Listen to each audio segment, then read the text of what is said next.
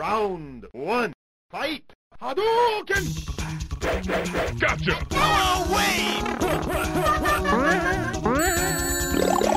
Você está ouvindo Arcade Cast. Get over here!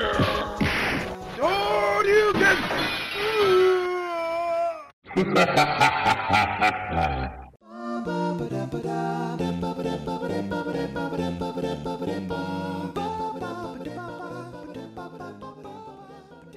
Fala galera, beleza?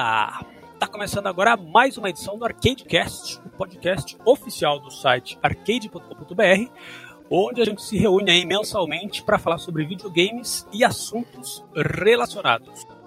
Diretamente de Curitiba, eu sou Rodrigo Pichait, editor do site e host desta bagaça.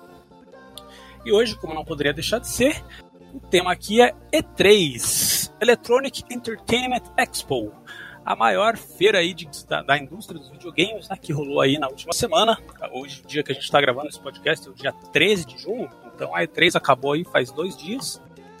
E a gente vai conversar aí sobre o que a gente achou legal, o que a gente achou ruim, quem, quem mandou bem, quem mandou mal, o que, que ficou faltando. Para bater esse papo comigo, temos aqui novos e velhos conhecidos da mesa, começando aí pelo nosso queridíssimo, que ficou super empolgado aí com o anúncio do novo jogo da From Software, Renan. E aí? E aí, pessoal, beleza? Eu não quero spoiler muito aqui do cast, porque a gente tem muita coisa pra conversar, mas Elden Ring, Elden Ring já tá na minha lista. Além dele, temos aí o cara que.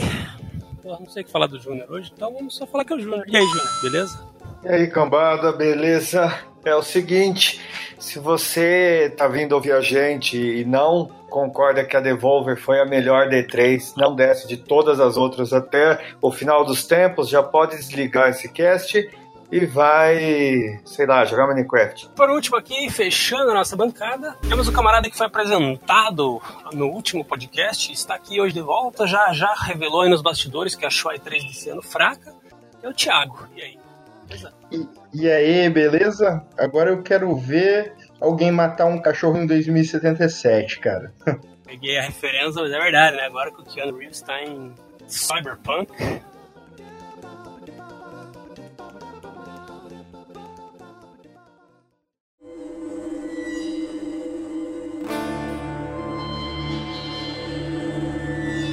Então vamos lá. E3 esse ano foi aí uma, uma E3. Eu diria morna, assim, tipo, eu não achei ela péssima, mas também não achei ela maravilhosa. Que teve conferências que foram muito chatas, assim, tipo, a EA, cara, nossa, a primeira conferência. É que é aquilo, né? A EA ela não, não participa realmente da E3, né? O evento dela é o EA Play, que ela tem o bom senso de, de casar ali com o tempo da E3, mas é um evento separado. Não, a E3, a E3 da EA foi assim. Primeiro minuto de conferência já tem o Greg Miller na capa, na capa você já sabe que vai ser ruim. Foi sinistro mesmo. Eles simplesmente fingiram que não aconteceu o fiasco do Anthem, né? Não falaram nada pra quem comprou o jogo. Ficou todo mundo aí no- só na saudade mesmo. É, investiram ali bastante tempo pra falar de, de Apex Legends, né? Que é um jogo que teve aquele baita boom ali quando surgiu, hoje em dia já deu uma caída, mas agora eles estão dando uma renovada em Apex Legends aí com a, a segunda temporada, né? Que vai trazer mais conteúdo pro jogo, vai ter personagem novo, vai ter umas paradas novas e tal. Então, tipo, cara, é aquilo, né? Para muitos, para muitas empresas aí, esse formato de, de Battle Royale e de, de Game as a Service, né? Que é um formato contínuo, assim, de desenvolvimento. É isso que tá mantendo algumas empresas no topo, né, cara? Tipo, a Epic Games, assim, tipo, vive de, de Fortnite hoje em dia, tanto que tá aí com bala na agulha para fazer a Epic Store e ela cobra, ela pega uma taxa bem inferior ao que a Steam pega, justamente porque, cara, a, Epic tá, tipo, rasgando, assim, né? Literalmente, os caras, dinheiro não, é, não tá sendo um problema para eles. Então, tipo, as empresas estão, todas estão querendo pegar uma fatia aí, e esse formato, né, de jogo que é gratuito, mas que tem temporadas, e a galera fica comprando passe de temporada e tal, mostra que, porra, público tá afim de ficar comprando roupinha e dancinha, né, velho? Sim, ma- mas teve uma coisa interessante, vai, na, na conferência da EA. O novo Star Wars, que vai ser completamente single player aí para contrastar esse movimento daí de ficar pegando grana de todo mundo, né? O que, que vocês acham que, que vai rolar disso aí? Você tá falando de um Charter Wars? Gostei muito do que eu vi ali, justamente por causa disso. Ele parece que vai ser uma experiência single player muito, muito chupinhada ali de Uncharted e tal, com muita escalada, muita verticalidade ali na exploração. E, cara, eu gosto muito da Respawn, né, que é a, a empresa aí que tá cuidando desse jogo. Os caras fazem a série Titanfall, que é uma série que só melhorou ali. O primeiro jogo foi razoável, o segundo jogo foi excelente, e a Respawn é a que fez o Apex Legends também, né?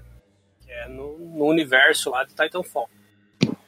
Então, tipo, acho que é uma empresa que manda bem, cara. É legal ver ela cuidando de, um, de uma marca tão, tão respeitada que nem Star Wars. E ainda do que o que a gente viu ali não mostrou assim nada revolucionário, nada inovador, ele parece uma mistura bem bacana de Uncharted com a série Force Unleashed, né? Que a galera gostava bastante. Sim, sim. é, Eu, eu gostei, assim, me chamou a atenção. Só que já ficou com o pé atrás por ser EA, né? É meio difícil confiar nos caras, né? Depois de tanta merda, depois de ter abandonado o Dead Space, cara. Nossa, era a minha franquia preferida deles. E o terceiro virou um negócio muito estranho. E aí eu não sei muito bem o que esperar. Tipo, o trailer desse jogo eu achei assim do caralho, mas ainda tô com o pé atrás. É, Então, o negócio que tem que levar em conta, eu não sei, eu tô falando por pura especulação, mas a EA tá com o cu na mão quando se trata de Star Wars. Depois do fiasco que foi o Battlefront 2 com aquela, tudo aquela putaria de microtransação, a própria Disney puxou a orelha da EA. Eu acho que ou a EA faz certo ou nunca mais faz Star Wars. Assim esperamos, né? Eu tô- Pra Disney comprar um estúdio e fazer ela própria, se é, se é só pra ganhar dinheiro, a Disney faz sozinha isso. Eu acho que é bom, assim, sabe? Tipo, é bom as empresas meio que a água bater na bunda delas, assim, pra elas aprenderem, né? Tipo, tanto a EA quanto a Warner, Warner Games, eles teve ali fi- eh, 2017, 2018, eles meteram loot box, microtransação de, de formas muito insanas, né? Tipo, a EA teve o caso do Need for Speed e do Battlefront, a Warner teve a treta do, do Sombras de, de- Sombras da Guerra lá, né? Sequência do Sombras de Mordor. Então, tipo, as duas tomaram umas pancadas aí, que acho que as duas ficaram um pouco mais ligeiras, assim, falando, opa, acho que a gente não pode exagerar aí na, na, na vassouragem, tá ligado? E, e falando em EA ainda, sabe uma coisa que ninguém reparou? Primeiro, porque ninguém se importa mais, infelizmente.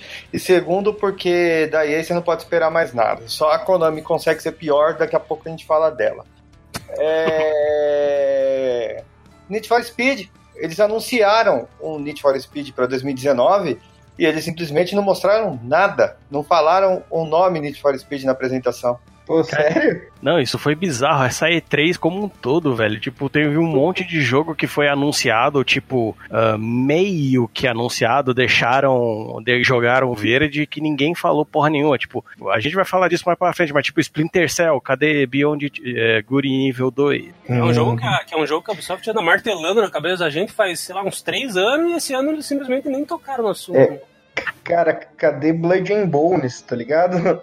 É, Pois cara, O, o, o pior é que o caso do Nid, ele nem é, nem é tipo expectativa e tudo mais. Eu até abri aqui ó, um artigo nosso do site, 8 de maio.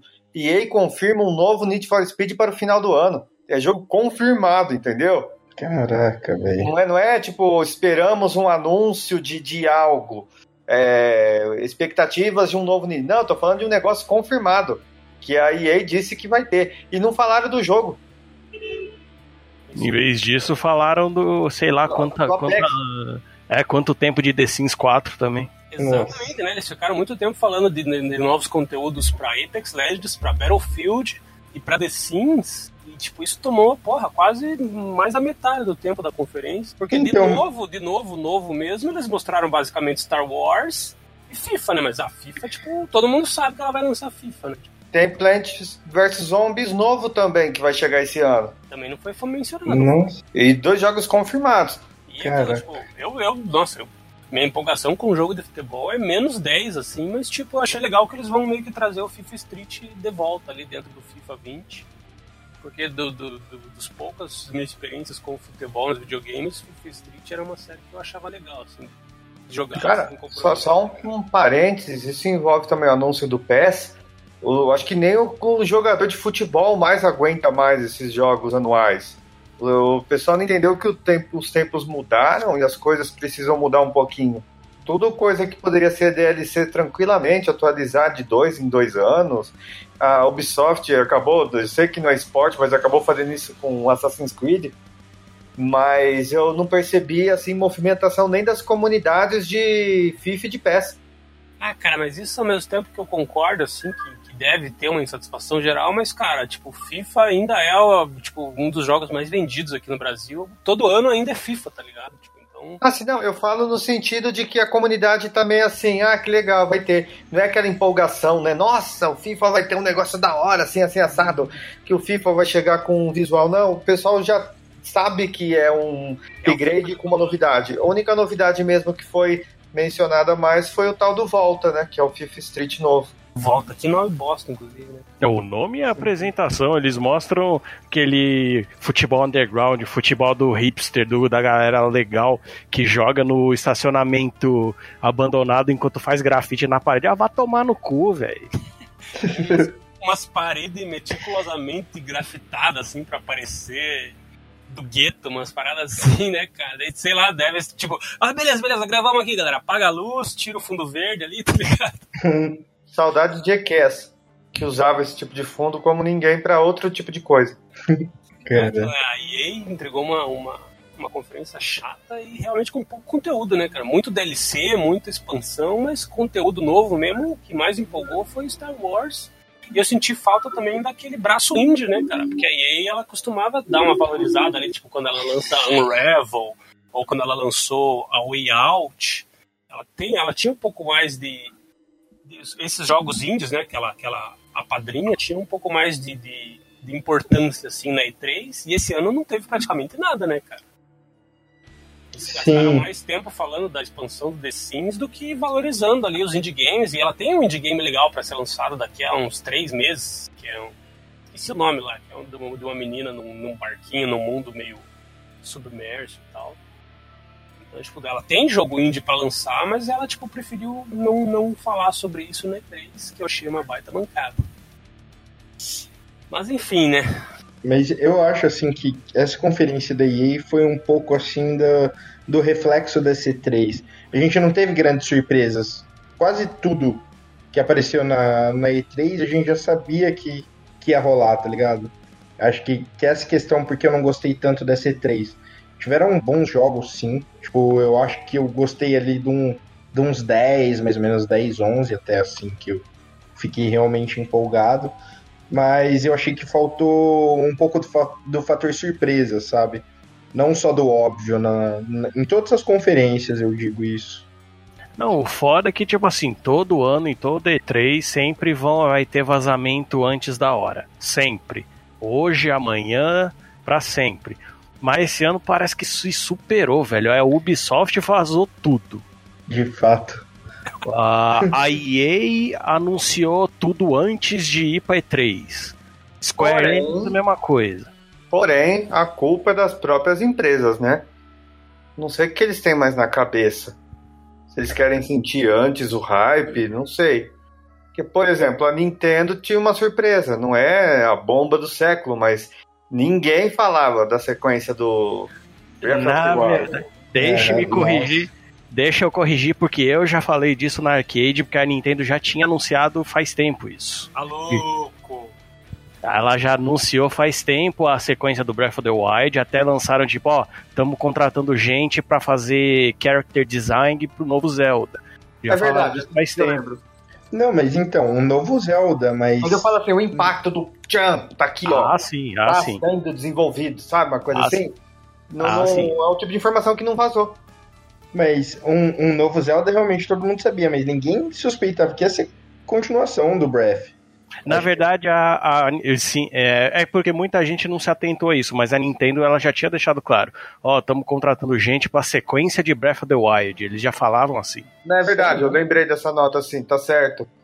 Mas estava mais com essa questão de, de procurar é, funcionários tal. Parecido com o que apareceu da Rockstar esses dias aí. Que o É, currículo então. de um ex-funcionário dava que ele tinha trabalhado em Red Dead 2 e estava trabalhando no GTA 6. Então, só que eu achei que a reação ao Zelda, tipo, foi interessante porque, assim, é, ninguém imaginava que já teriam coisa pra mostrar, mas eu achei que foi a reação do público foi mais exagerada do que necessário.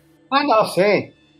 Isso aí, até uma coisa que eu já vou se mencionar agora. É, não tô falando da nossa conversa em si, mas eu reparei que muita gente disse que a E3 foi fraca, foi ruim e tal. Mas é, se você analisar de maneira fria, foi mesmo, de ideias e tudo mais. Até porque a gente tá numa época de fim de geração, né? E as empresas estão segurando a 200 chaves, as novidades para o ano que vem que vai ser anunciado novo Xbox, PlayStation 5, o nome que tiver, etc e tal. Então é, é normal mesmo, antes de uma nova geração chegar, acontecer isso. Entretanto, é, antes da E3 eu vi um hype absurdo com tudo. Tipo assim, ó, vou dar um exemplo. A Netflix anunciou que ia para E3. Isso cai muito na, na mídia também, que gosta de fazer um hype para levantar audiência. É, a galera da comunidade também que vai longe, etc e tal. Aí a Netflix anunciou. A Netflix vai P3. Aí já começaram. Nossa, o que que será que vai ser? Será que eles vão trazer um concorrente de estadia? Será que vai ter jogo tipo da. é, que a Netflix vai virar uma produtora de games? Aí começa a virar aquele monte de conteúdo, né? Que vai gerando hype. O anúncio da Netflix foi honesto. Eles anunciaram alguns jogos das séries deles e as parcerias com seriados. Quer dizer, uma coisa que para eles é interessante, não é nenhuma novidade bombástica, mas é uma coisa legal. Mas a galera fica com uma expectativa tão alta com E3 que eu não, que eu não entendo.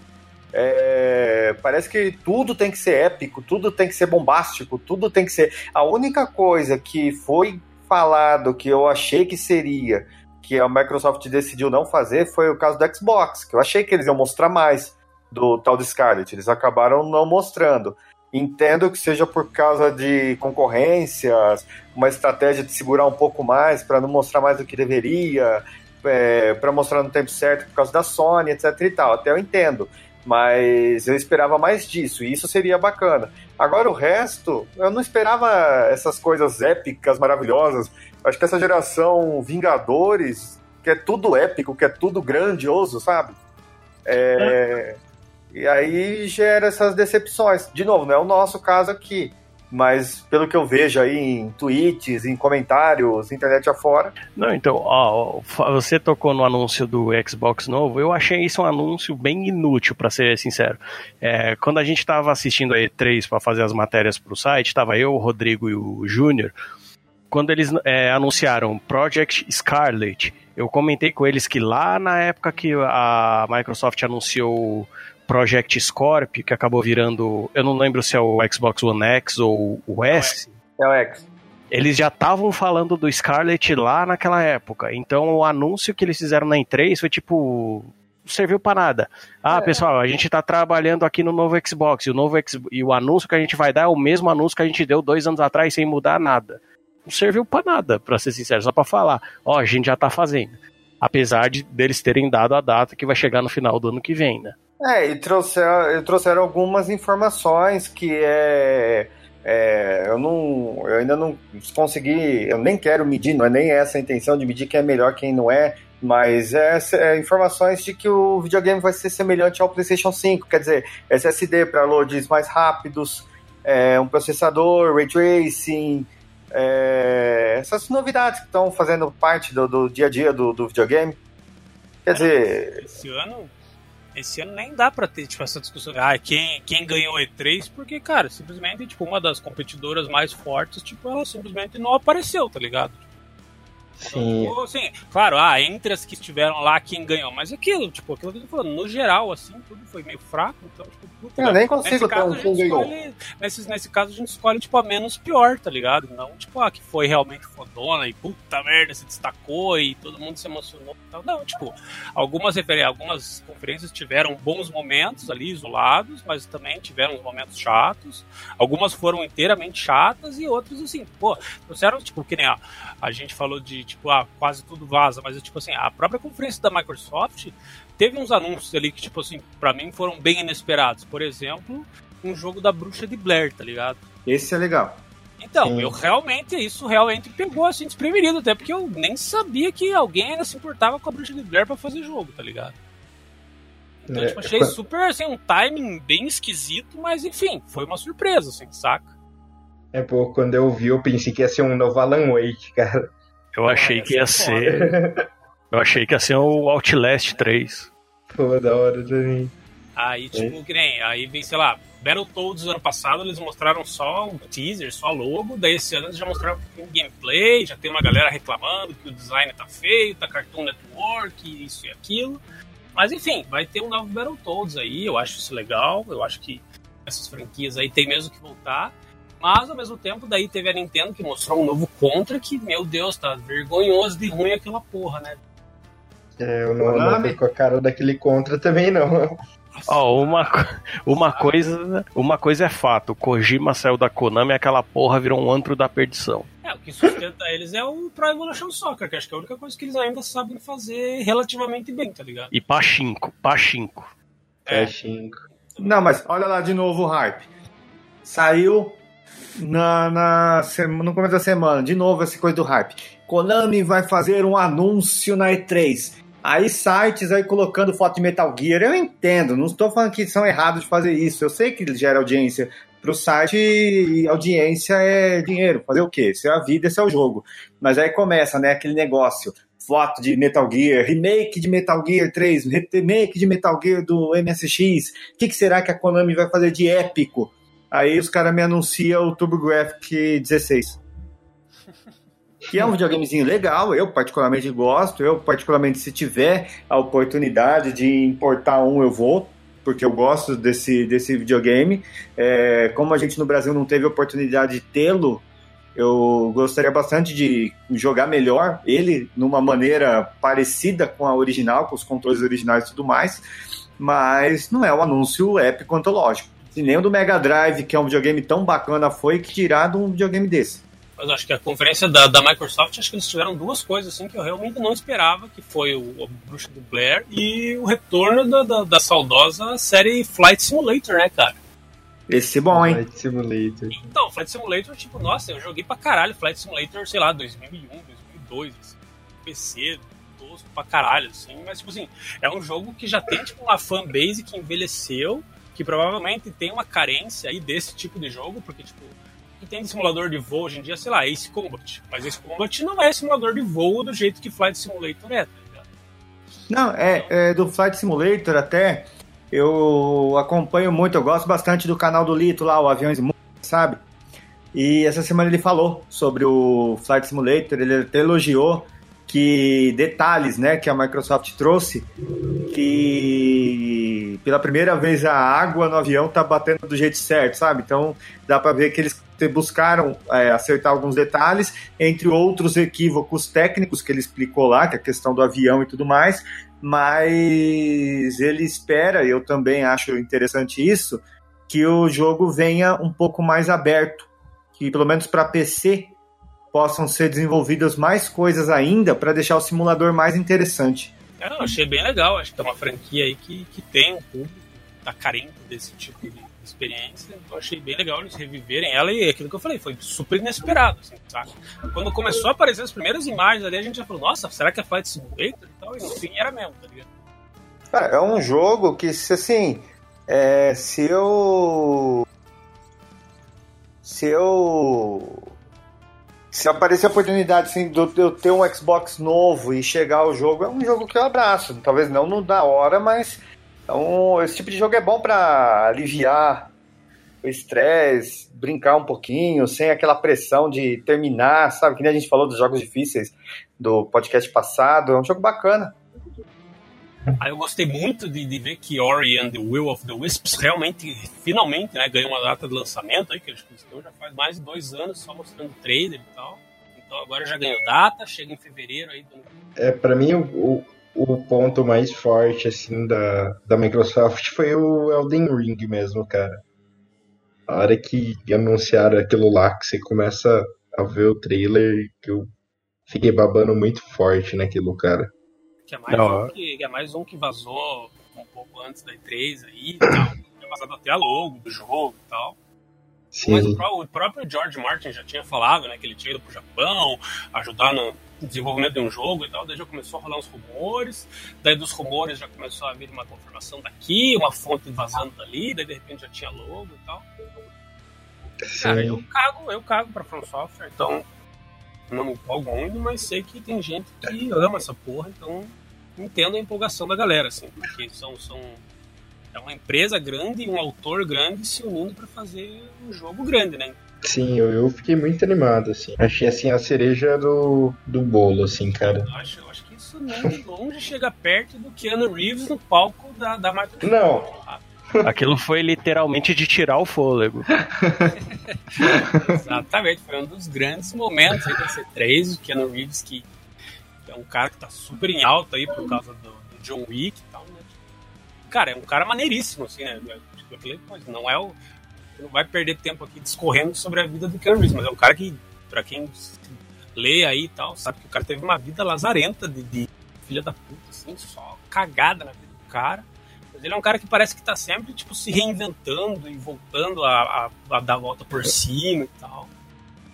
E, cara, é muito legal ter ele em Cyberpunk, assim, eu não tava super empolgado pra Cyberpunk, eu não sou um cara que acha cultura cyberpunk no máximo. Eu não gosto muito de jogo em primeira pessoa e tal, tinha, tinha várias coisas, mas a presença do Keanu Reeves já, já me fez ver esse jogo com outros olhos. Assim. Eu achei que foi uma baita sacada. É, então, eu já, tô, eu já tava de olho em Cyberpunk há um bom tempo, porque eu achei a ideia dele interessante, apesar do primeira pessoa, eu preferia também, como muitos, que tivesse terceira. Só que aí apareceu o Keanu Reeves lá e falou: Não, eu quero essa porra na minha vida. E é engraçado até, uma coisa que, que a gente vê, não só na E3, mas que nem vindo do Death Stranding, é como tá virando uma tendência agora, tipo, é astros de Hollywood em videogames, né, cara?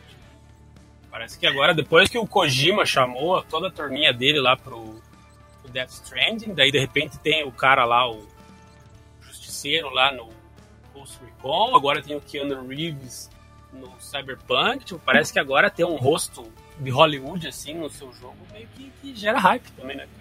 É, então, eu acho que isso é reflexo tipo da evolução da própria indústria de videogame, que assim, todo ano os jogos estão ficando mais e mais fotorrealistas.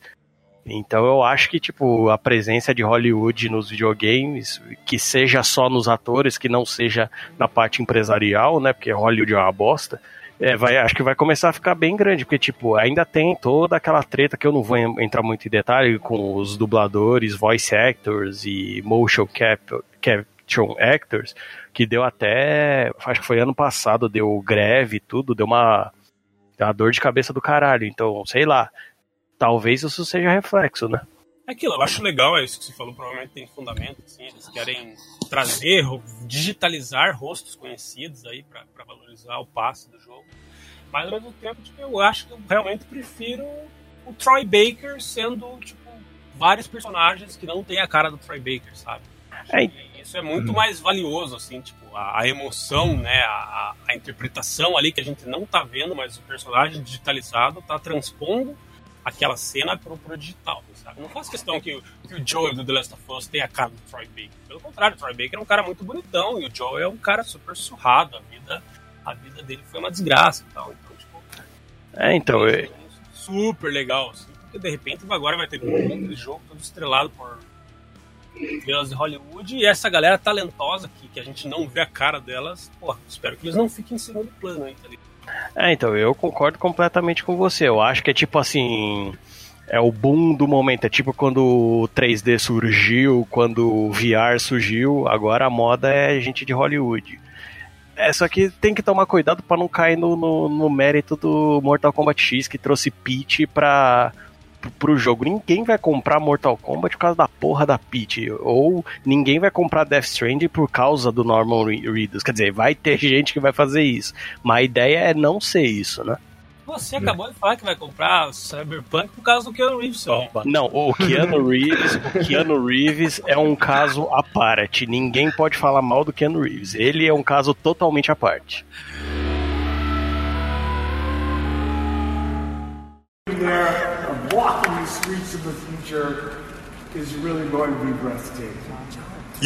there and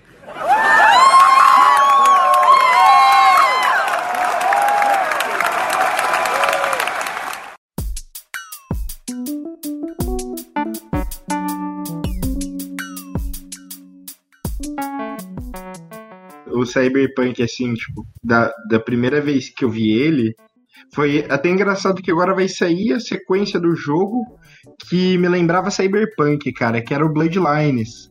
Vocês chegaram a jogar o primeiro? O Vampire the Masquerade? Masquerade? É. Eu queria jogar, mas eu é um jogo bem antigo e sendo um jogo exclusivo para PC até onde eu sei, eu não me dou muito bem com jogos muito grandes no PC. Cara, esse jogo é maravilhoso, assim, ele é baseado no, no livro, né, no, no sistema storyteller lá do Vampiro à Máscara.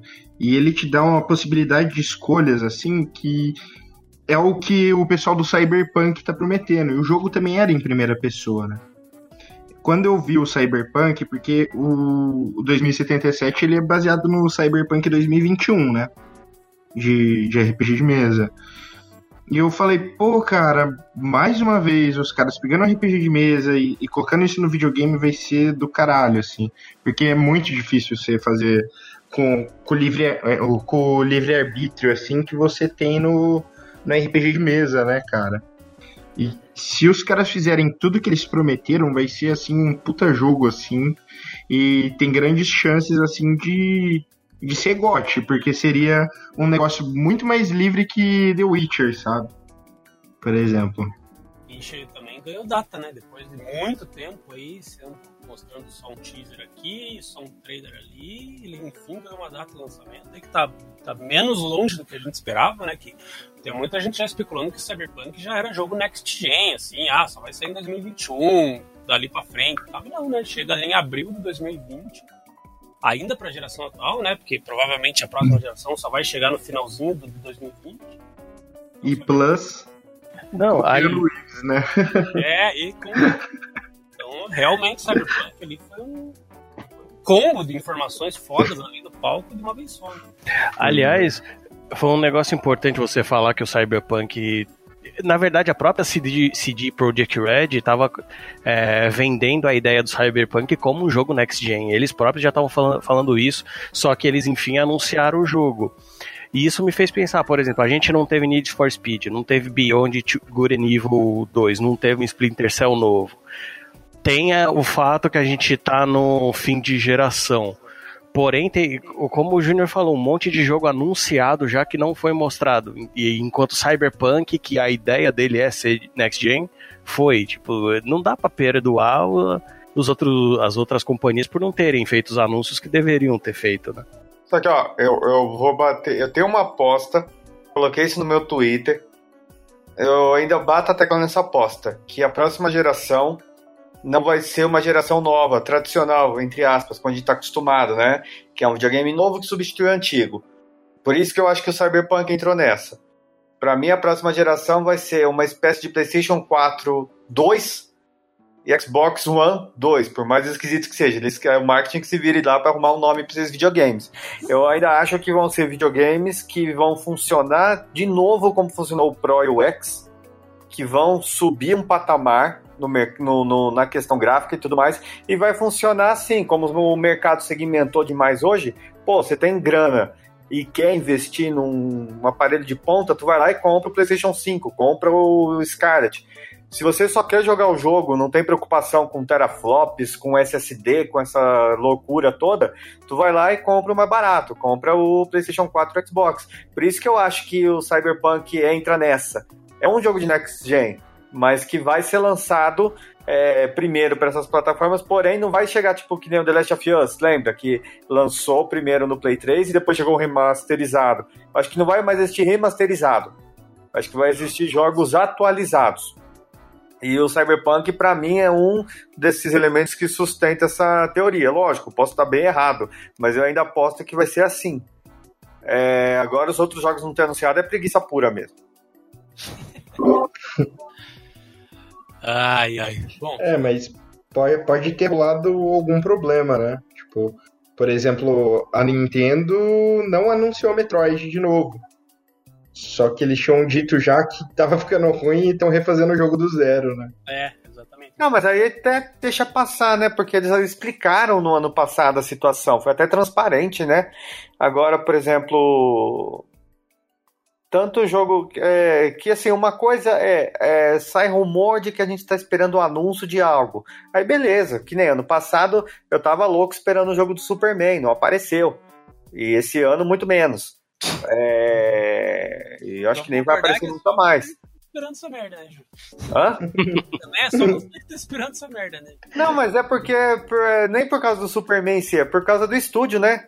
Se a Rocksteady faz jogos do Batman bons, e eu já vou deixar uma coisa aqui, de novo, vou ter que falar isso, que o Batman sozinho é melhor do que todos os Vingadores, inclusive nos videogames. É... mas eu imagino que o jogo de Superman, com a mão da Rocksteady, aproveitando uma história clássica dos quadrinhos, ia ficar uma coisa bacana, assim. Enfim, é uma expectativa. Se não apareceu, paciência. Eles não prometeram isso, né? São só rumores na internet. Agora, tem jogos que eles falaram. Está em produção. E simplesmente não apareceu. Se a gente for parar e pensar, a Square tem, a EA tem, a Microsoft, todos eles. É, eu acho que o, pessoal, os desenvolvedores estão traumatizados até hoje com o jogo do Superman desde o 64 lá, cara. Ah, sim. Aquela tragédia. É, mas uma coisa que, que a gente comentou num, num post que eu fiz no Facebook lá, que o Montanaro não, não pôde participar hoje, mas ele participou da, da troca de ideias lá, que assim, essa, essa E3 desse ano, aquilo que o Júnior falou, a gente já tá indo pro final de uma geração. Essa geração tem mais, tipo, um ano e meio aí de vida. Dali pra frente vai ser coisa nova, independente se vai ser do jeito que vai ser ou se vai ser do jeito errado que o Júnior acha que vai ser. A nova geração tá chegando. Então, tipo, essa geração, essa essa E3, ela foi muito, tipo, de conclusão, assim, né? Então, tipo, muito jogo que tava faz tempo sendo em banho-maria, ganhou data de lançamento, muita coisa já sendo anunciada já com data, tipo, muita coisa saindo agora, do final do ano até a metade do ano que vem, vai sair jogo pra caralho, assim, jogos bem esperados e tal. Então, tipo, acho que até uma das, uma das dos motivos que, tipo, deixou a Sony de fora, assim, é porque, tipo, primeiro, ela não tem mais muito exclusivo pra mostrar, e segundo, que se ela chegasse lá mostrando mais uma porra de uma cinemática de The Last of Us 2 sem dar uma data de lançamento, ela ia ser escorraçada pela galera, tá ligado? Ela tá mostrando essa merda desse jogo faz tipo uns 3 anos. Então, tipo, Com essa, certeza. essa E3 ela foi muito conclusiva, assim, né? Ó, o jogo é esse, vai sair tal dia. O jogo é esse, vai sair tal dia. Pouca coisa ficou sem data, sem previsão. Ou, ou os jogos ganham no mínimo assim, tipo, ah, summer, ou sei lá, no inverno, no verão e tal, tipo. Mas já tem meio que uma, uma janela de lançamento, assim, sabe? Opa, então quer dizer que no primeiro semestre esse jogo vai sair. Opa, quer dizer que no final do ano esse jogo vai sair. Então, tipo, não, eles não estão deixando muita ponta solta justamente porque a geração tá acabando, né? Então, tipo assim, ou eles lançam os jogos dessa geração agora, né? Agora que eu digo 2019, 2020, ou já é jogo pra, pra, pra próxima geração, tá ligado? Aliás, é, é- é bem lembrado. Uma, uma pergunta aqui é o seguinte: é, a E3, pelo menos nos últimos anos, eu falo desde os anos 90 até hoje, ela é feita em junho para preparar o comércio para quando chegam os lançamentos de fim de ano. Depois surgiu a Black Friday, que empolgou um pouco mais ainda esse comércio, mas focando mais no Natal, né? Então, é, tradicionalmente, os grandes jogos vão chegando em, ju em outubro, novembro, outubro e novembro, né? O que, que vai chegar nesse outubro e novembro? É, começa meio que em setembro, na verdade, né? Tipo, essa. São, são setembro, outubro, novembro ali que tem essa, essa grande. Esse grande volume de lançamentos, mas é, em outubro, novembro tem Death Stranding, né? Que é o maior exclusivo aí do PS4 para o segundo semestre. Em setembro tem, tem Gears of War 5, que por mais que seja tipo, a quinta parte de uma franquia já estabelecida, mas tem uma fanbase bem grande. Uh, que mais? Tem mais coisa grande vindo aí. É o, o Halo Master Chief pro Collection pro PC é esse ano também, não é? Ah, ô louco. não, mas o próprio, o próprio Jedi Fallen Order lá sai no final do ano, sai. Só que acho que ele não tem data específica ainda, mas ele sai, tipo, ainda esse ano no, no finalzinho. ali. Uhum. Mas é fato que, tipo assim, o, o começo de 2020 vai ser bem mais interessante que o final de 2019. Enten- Entenderam? Então é isso que é estranho, é ver o que, que a indústria está pensando na questão mercadológica com, com os jogos, porque é uma coisa vai ser uma coisa diferente. Tem um Zeldinha também que vai chegar no, no- no segundo semestre, o- em setembro, se não me engano, o Link's Awakening lá, que é o jogo que eu acho que vai fazer comprar o bendito do Switch. Então, mas ó, se você reparar, cara, no- nos últimos anos, é uma coisa que vem acontecendo, tipo, faz uns três anos, assim, tipo, era difícil ter jogo grande em janeiro, fevereiro, justamente porque isso era meio que o recesso do, do- do- da Black Friday e do Natal, tá ligado? Era difícil ter jogo grande no primeiro trimestre. E olha, ultimamente, cara, a Capcom, Verdade. nos últimos anos, ela lançou Monster Hunter em janeiro, lançou Resident Evil em janeiro, lançou Devil May Cry em março, Kingdom Hearts 3 foi lançado em fevereiro, tipo, a indústria meio que parece que ela tá meio que se se adaptando assim a um novo formato de calendário, tá ligado? E também eu acho que está servindo muito essa questão da, da nova maneira de conteúdo. Por exemplo, Assassin's Creed, esse ano não anunciaram nada. Vai ter ano que vem, né? A gente acha que vai ser Viking, mas ainda a Ubisoft não bateu o martelo em cima disso. Entretanto, o calendário de atualizações do jogo ainda existe. Sim, sim. Tá The Division também chegou no começo do ano Uhum. e tem um calendário de atualização. Então, é, o Monster Hunter, eu até tenho o jogo, não cheguei a jogar ele como ele deveria ser jogado, é, mas eu acho que tem conteúdo extra também, não tem? Vai, vai sair aquela expansão Iceborne lá esse ano ainda. Então, o Resident Evil também chegou, é, expansão e tudo mais. Então, eu acredito que eles vão começar a trabalhar mais, é, não com a DLC clássica que a gente ficava nervoso, né? Que é aquela DLC de, de skin, dessas porcaria que serve pra nada só pra sugar dinheiro. Parece que eles estão dando um pouco mais de atenção pra skin de pra skin não, perdão, pra DLC de conteúdo. Então você lança no começo do ano e vai mantendo durante o ano essa é, essa grade de atualizações para você manter. Parece que eles estão entendendo que é melhor manter o jogador preso naquele jogo do que ficar lançando alucinadamente jogos a todo momento. O exemplo mesmo disso é a Capcom. A Capcom poderia lançar 50 mil jogos, mas ela tem lançado bem de gota mesmo, mas são lançamentos bons que até resgataram a estima que o pessoal tinha dela, que era muito ruim. Exatamente. É, tem que a EA aprender com a Capcom agora, senão eles vão lançar Anthem 2, 3, 4 até o resto da vida.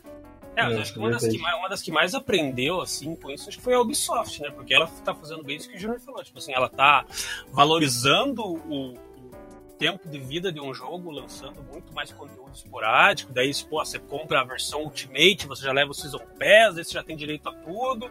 Ou se você não quiser, você compra o jogo base, depois você paga o DLC separado. Mas, tipo, pô, Assassin's Creed Odyssey vai fazer um ano já e, tipo, ainda tá saindo conteúdo novo e ainda acho que tem mais dois capítulos ainda desse, dessa nova vibe dele que vai É. pra, pra mitologia. E, e outra coisa que a Ubi fez também, é, quem comprou o Season Pass ganhou o 3 remasterizado. É, é verdade. É verdade. É da hora aí, sim.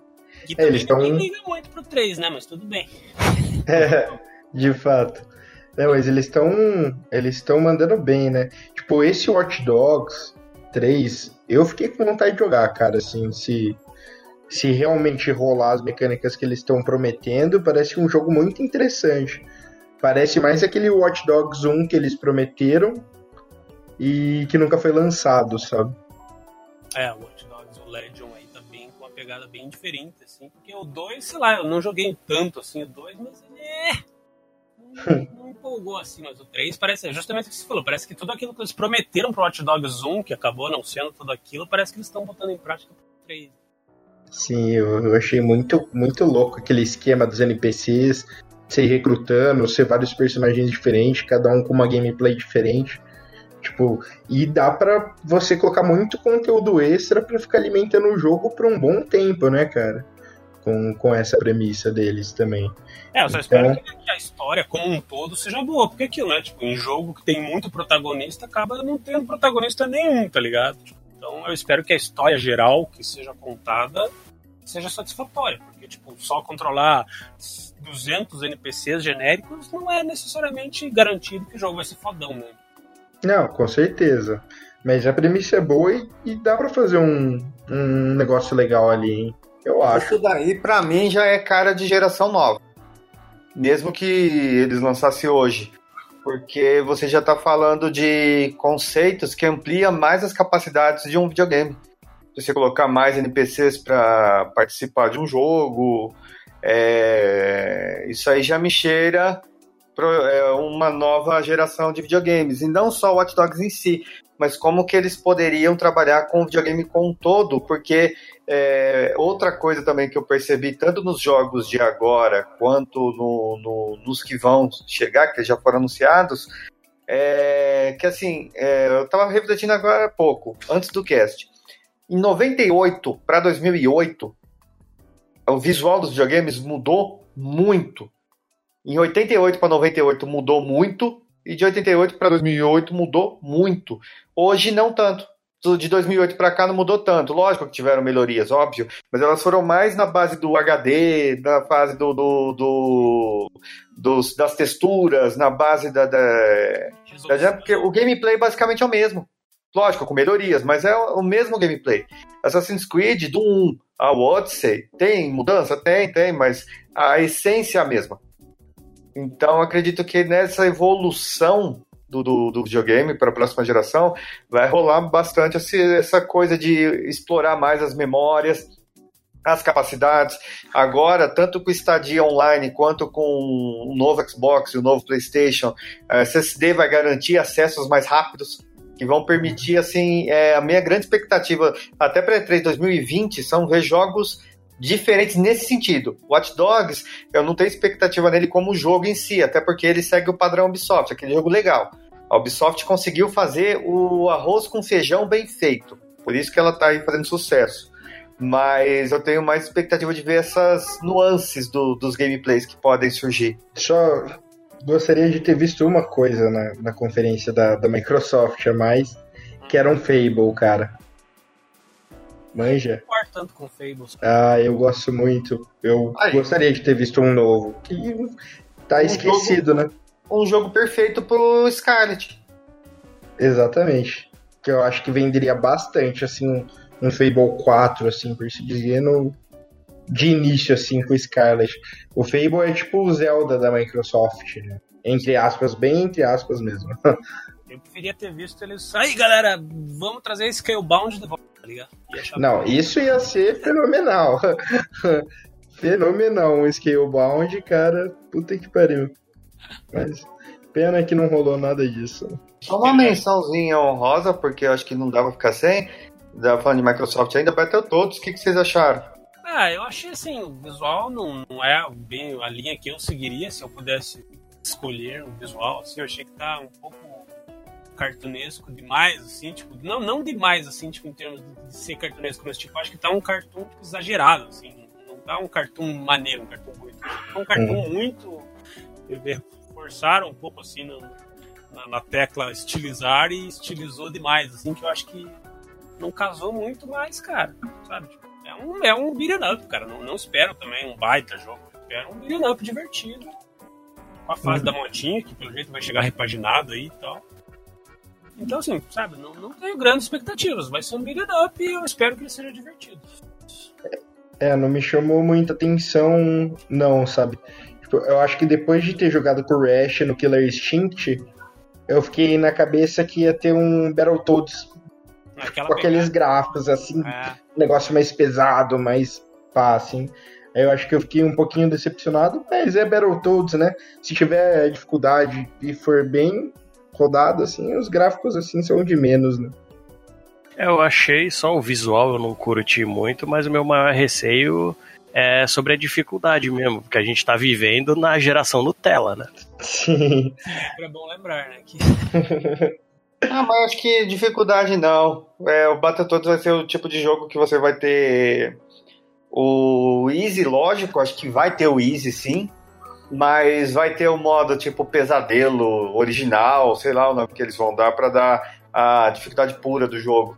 É que eu acho que também o, o gênero beat'em up, tipo, pouca gente hoje em dia acerta a mão, porque beat'em up assim, ah, ele é essencialmente um tipo de jogo repetitivo, né? Você vai basicamente da esquerda para direita, descendo o cacete em todo mundo, sabe? Então, tipo, eu acho que você esperar demais de um beat'em up, também você tá se ou, tá ou se não, também, eles podem fazer o que jogos modernos fazem, né? O Streets of Rage, se eu não me engano, os do 3DS, você não, você não tem a mudança na dificuldade, mas você tem algumas facilidades, tipo assim, é, a fase é a mesma, mas um, é, se eu não me engano, a sequência de show, soco derrubou no chão, não interessa quanto de vida seja, nem se for chefe, o cara morre, entendeu? Então pode ser que tenha modos facilitados que podem ser ativados para ajudar a galerinha mais leite com pera. É, daí teve Halo, né? A gente tava especulando aqui de jogos que vão ser da próxima geração e tudo mais, e o Halo Infinite aí, que eles anunciaram no ano passado, vai ser definitivamente aí um dos jogos de estreia do Projeto Scarlet aí, possivelmente chegando, sendo um dos títulos de lançamento aí do... Junto com o FIFA. Ah, não sei, porque o FIFA geralmente chega uns meses antes, né? O Scarlet vai chegar no Natal, então é provável que o FIFA já vai, claro, já vai ter uma versão do FIFA para Xbox 2, sei lá o nome, mas tipo jogos de lançamento, né, que chegam na loja no mesmo ah, console. Então eu acho muito provável que já tenha, tipo, eles provavelmente eles já vão anunciar ano que vem, tipo, um Forza 8, assim, porque já faz é. mais de um ano que não lançam um Forza, né, que é sempre um Forza normal, um Forza Horizon, um Forza normal, um Forza Horizon. Então eu acho que o Forza 8 já vai ser pensado aí para a próxima geração. Não, e uma razão do Forza 8 também é que é, a comunidade de redes de ports do Forza é, pede um Forza 8 também. É, esse ano eles mudaram tudo, todo o, o, ecossistema de, de, torneio do Forza. Eu acho que já pensando nesse novo que vai chegar. Eles têm parceria, parcerias boas, fizeram parceria com a Indy, fizeram é, alemãs, inclusive agora tá quinta-feira, dia 13. Sábado, dia 15, vai ter 24 horas de Le Mans de esportes com Forza. Então, seria interessante sim o Forza 8, mas focado ainda nessa, nessa coisa nova. E só, só uma mençãozinha honrosa, assim, de início de geração, e um Rise Son of Rome 2 aí, hein? Ah, eu acho que esse aí tá morto de rápido. eu também acho, só, só queria relembrar, porque a Microsoft ela começou o Xbox One com Forza também, né? Auto Sport. Com Forza, com Rise, com. Dead Rising, né? Mas assim, e... se, você, se você analisar, tipo, graficamente, cara, Rise ainda é um jogo surpreendente, tipo, seis anos depois ele ainda é um dos jogos mais bonitos dessa geração, tá ligado? Sim, concordo. É incrível, assim, o que eles fizeram gráfico. Pena que o jogo é chato, né? Tipo, não, é, não tem um gameplay massa, assim, mas que ele ainda é bonito pra caralho hoje em dia. É, de fato. Eu achava ele divertidinho, assim, sabe? Ele eu acho Mas... que tem um problema que eu falei do beat'em up, né? Tipo, ele é um jogo repetitivo mecanicamente. Então, quando você Sim. tem um beat'em up, assim, que é um jogo de orçamento mais, mais modesto, um jogo 2D e tal, você é ok, né? Ele ser repetitivo. Agora é um jogo de 60 dólares, assim, que você fica basicamente fazendo a mesma coisa que você faria num beat'em up, sendo que você esperava um pouco mais, já fica complicado. Né? Concordo plenamente que é o tipo de coisa que a gente vê, por exemplo, o God of War, aí se reinventando e tudo mais. Então, tipo, o God of War, mecanicamente, ele é repetitivo, mas ele tem uma história densa, ele tem um mundo interessante e tudo mais. E tudo isso é o que Rise não entregou, né? Sim, sim, de fato.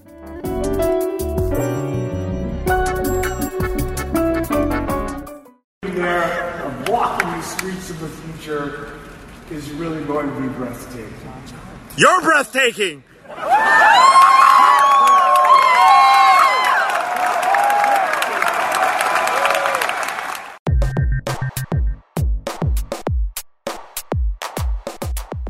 Aí depois da, da, Microsoft veio a Bethesda com uma conferência estranha. Nossa! Uhul! Uhul! Uhul! A Bethesda tá chutando cachorro morto com o Fallout ali. É pena, coitada, né? Uhul! Fallout! Nossa, tomando cu, hein, cara. Puta Não. que pariu. Eles não mostraram o Elder Scrolls, mas eles já tinham dito que não vão mostrar, porque eles estão focando no Star. Como é que é o nome? Starfield. Starfield. E que, curiosamente, Starfield é outro que não mostraram nada esse ano, né? Tipo, nenhum Pô. time, nem nada, né? Mas vamos lá, teve um anúncio que parece ser maravilhoso, hein, na Bethesda, cara. Deathloop? Oi? O de- Aquele Deathloop? Aquele Ghostwire, cara. Ah, o deixado pra trás do jogo. É, É que, o- que, que é do. Do mano do, do Shinji Mikami. Isso mesmo. É. Eu gostei dele. Ele, ele assim, é, o trailer me lembrou muito aquele filme evangélico de, de arrebatamento. Caralho, É, tipo, então. deixado vai pra ser trás. É, aquele deixado pra trás, todo mundo some e fica as roupas lá. É, e com, com um toque de Thanos assim, pra deixar um pouco mais é, é, fantasioso o negócio, mas eu gostei, eu gostei dessa pegada mais real, vamos dizer assim. É, eu gostei daquele, daquele Deathloop lá, que é um, um casal que eles ficam morrendo e ressuscitando. Tem uma parada assim, né? Hum. Que eles tem que um matar o outro. Sei lá, eu gostei da, da premissa. E, e importante, o pessoal tava todo mundo questionando, né? Ah, cadê o Gavião Arqueiro no jogo dos Vingadores e não sei o que? Ele tá no, nesse jogo aí. Ghostwire. Ele foi contratado pelo Mikami pra participar Tá desse jogo. Tá fazendo um frilo ali. É, É. verdade. Parece Pra mesmo. manter a fazendinha dele. Aí aquilo, tipo, Doom Eternal, acho que vai ser do caralho, porque o Vai. do Doom que eles fizeram foi do caralho. Tipo, os caras sabem fazer FPS, não adianta, né? Tipo, Sim. É uma parada que os caras manjam fazer e esse novo Doom tá com cara que vai ser bem foda e vai trazer a história pra Terra pela primeira vez e tal, né? Tipo, Sim, pare- parece bom mesmo. Aí É, eles eu- anunciaram, eles anunciaram tipo, conteúdos novos pra Raid 2, que tipo, é um jogo bem legal, assim, não não é nossa, jogo do ano nem nada, mas assim, é uma diversão, um jogo que cumpre seu papel de entretenimento, assim. É um jogo honesto. Eu, eu acho que eles perderam muito tempo naquele Fallout, cara. É, o que eu falei, eles estão chutando cachorro morto, né? Nossa. A galera, a galera já. O jogo já foi execrado. Aí agora, É. né, nossa, eles vão pegar um jogo que já é bosta e vão fazer mais bosta. Vão botar um Battle Royale dentro dele ainda, né? Foi bem. Não, é o seguinte, é, eu quero ver, não convencer alguém a comprar o jogo. Convencer a quem comprou digital a baixar de novo. Pode crer. É, eu achei engraçado, tem uma galera falando que Fallout, esse Fallout aí foi o primeiro jogo a lançar primeiro a DLC e depois de um tempo o jogo completo, tá ligado? O jogo base. Porque não tinha NPC, não tinha porra nenhuma, né? E agora que os caras estão colocando os NPC, estão colocando a vida no jogo, então o jogo base só veio agora, tá ligado? Não, o bagulho foi tão bizarro que quando algum jogador encontrava algum NPC no 76, a Bethesda bania os caras e mandava nunca mais jogar o jogo. Os caras são muito loucos, velho. E é aquilo, né? É aquilo que eu falo. Vamos dar voltas, porque, porra, Fallout é uma franquia super conceituada, a galera paga pau e tal, e de repente, num jogo assim, a mesa virou e a Bethesda tá tentando manter o jogo relevante, tá falando, ó, galera, presta atenção aqui no Fallout 76, ó, galera, o Fallout 76 tá de graça aí pra vocês brincarem, ó, galera, vamos ter Battle Royale, assim, tipo, mano. É, ela tá- tá realmente se esforçando ali pra manter o jogo vivo, porque não deve estar fácil. Aliás, uma coisa que a gente tem que elogiar. Nossa. Um eco bizarro.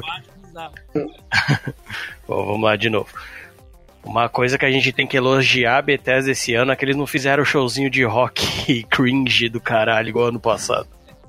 Que era a música de Raid 2, inclusive, né? Nossa, é verdade! Aquela porcaria. É, nesse ponto de música, é a Blizzard que manda, né? É, não, não, então, mas é que a Blizzard geralmente eles trazem uma banda foda, eles fazem um bagulho louco. assim, Porque, tipo, quando é, quando é pra você apresentar, tipo, a música do jogo, é, fica, fica cringe, tá ligado? A Bethesda fez isso com, com Raid 2 e a Capcom fez isso com Devil May Cry 5, lá, que os caras tocando a porra da Devil Trigger ao vivo, e fogo estourando e tudo mais. Falei, mano, não, né, cara? Se eu quero ouvir rock, eu vou num show de rock, eu não vou num evento de videogame. Os caras têm que ter um pouco mais de bom senso. É, mas usa, dá pra usar o som bem assim, tipo, na E3 do ano passado, na conferência da Sony teve um momento que o cara ficou tocando. Foi do ano passado, não foi? Foi, o cara ia tocando flauta. É. Ô, eu achei muito bom, cara. Eu achei, eu achei aquilo. É, sem, sem, sem comentários. Eu não consigo dizer, ter uma opinião sobre aquilo, mas eu não consigo ter nenhuma opinião boa que fica. Não, é, É, mas, mas ainda olha, passa, porque foi uma tentativa pra apresentar alguma coisa. O tosco é quando vai essas bandas, tipo. Que parece, parece aquelas bandas de concurso de festival de anime, sabe? Compra essas bandas, mas. É, cada coisa no seu lugar, né? Não, Sim, uma sim. coisa também que esse ano não teve na E3 é os caras enfiando dubstep e rapper no meio das apresentações. Pode crer. Pode crer, verdade. É do Bethesda também acho que foi isso, né? Ela não teve assim, nossa, baita anúncio e tal. Teve Cara, tava aparecendo o. Qual foi a apresentação que apareceu um monte de rapper da, da EA? Parecia os anos 90, que tudo era rap. Eu, eu tava fazendo uma matéria antiga, uma época aí, de um, de um campeonato de Sonic, da MTV, e era tudo essa coisa descolada, diferente, jovem, tipo dos anos 90, né? Aquelas calças, com aqueles tênis que era maior que a calça, que não sei o que, aquelas coisas. E parece que voltou tudo. Um joguinho que foi anunciado ali, desses que são anunciados meio que por fora, assim, que, que foi uma, uma surpresa que eu achei interessante, foi aquele do Conan. Vocês viram aquele joguinho do Conan? Ah, o RTS, né? Conan. Não, não, o RTS é aquele Conan. Unconquered. Isso, isso não, eu tô falando de, de tipo um beat'em up, Conan Chop Chop o nome. Que parece, você já, já jogou? Já jogou Castle Crashers? Já. Parece Castle Crashers do Conan, cara. É mó legal. Pô, que interessante, cara. Então, e esse jogo, tipo assim, eles fizeram uma piada de 1 de abril esse ano com esse jogo, anunciando esse jogo, né? Conan Chop Chop, visual cartunesco e beat'em up, não sei o quê. Com elementos de roguelite, assim. E, tipo, eles Uhum. anunciaram isso falso, né? No, no 1 de abril. E, tipo, uma galera falou, pô, seria legal, hein? Puxa, esse jogo é legal, eu jogaria. Daí agora eles foram lá na Uhum. E3 e anunciaram o jogo de verdade, tá ligado? Sim, da hora. Ah, ele parece bem legalzinho. Maneiro. Eu, eu gosto muito do universo do Conan, cara. Eu não joguei o Unconquered ainda. E o- só que os, os jogos antigos, assim, eu não acho muito bons, não. Eu acho que falta, assim, um jogo foda do, do Conan, assim, pra videogame, tá ligado? É, jogo do Conan tem que ser tipo God of War mesmo. É, seria, seria muito interessante. Seria muito bom. Dê uma olhada aí. Aí, bom, aí, bom, já a Ubisoft a gente já falou dela por cima aqui, mas ela teve aí, né, o quase tudo vazou antes da hora, mas teve aí o Watch Dogs Legion. É, Não teve o jogo que eu queria. Mas calma aí que Master do Splinter Cell Conviction. é, antes da Ubi teve outra conferência, hein? Teve a Devolver, né? É Devolver. Todo. Aham. A Devolver cativa pela tosqueira, né, velho? Não, mas, mas tinha jogo bom, cara. Porra, tinha uns jogos da hora na Devolver, hein? Não, aquele Carrion lá do, Carrion. do Parasita Alienígena, aquilo lá é incrível, velho. Puta que pariu, de outro mundo, hein, cara. e, e aquela expansão também pro The Messenger É, também, que vai vir de grátis, cara. Gratuita. Puta que pariu, cara. Nossa, The Messenger é um jogaço. É um jogaço. E, e essa nova expansão vai expandir bem mesmo. Tem, tem umas fases no mar, né? Vários boss novos. Sim, eu achei, achei do caralho. Assim. Achei É, essa- eu acho engraçado como a Devolver, tipo assim, no começo, assim, há uns anos atrás, parecia que a Devolver ela só sabia lançar jogo pixelado ultra violento, assim, sabe? Uhum, Ou, tipo Hotline Miami, assim, essas coisas. sim. Hoje em dia ela diversificou pra caralho o portfólio dela. Então você pega, tipo, teve aquele jogo. Aquele da menininha que tá, tipo, jogo quantas fases do culto lá, e é uma menininha 2D num cenário todo desenhadinho. Como é que é o nome daquela? Qual que é? Caralho. É, enfim, daí esses tempos atrás eles lançaram aquele Observation lá, que é um jogo hiper realista, assim, que você tá numa base espacial e você controla uma inteligência artificial que, que que mantém a base funcionando. Ah, o jogo, Uhum. que é- o jogo que eu queria lembrar o nome é aquele Gris. Ah, sim. Hum, é- é, um joguinho, é um joguinho de plataforma 2D, super, tipo, uma história super sensível, um visual super bonito, tá? tipo, então, tipo, a Devolver, tipo, nossa, ela diversificou pra caralho, assim.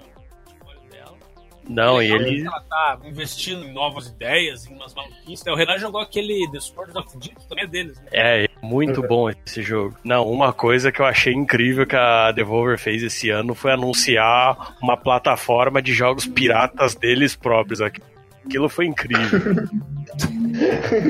E você vai poder pagar com a Bitcoin deles? Então, eu cliquei lá pra ver, tem o site, ele abre uma página da Steam. O jogo custa R$10,41 e tava a 1% de desconto, tava saindo a R$10,39.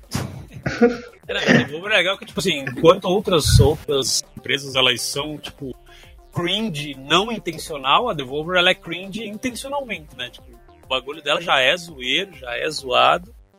É, Cara, e assim, é, ano eu não consegui ver na hora lá, tava doido de cansado, tudo, acabei não vendo.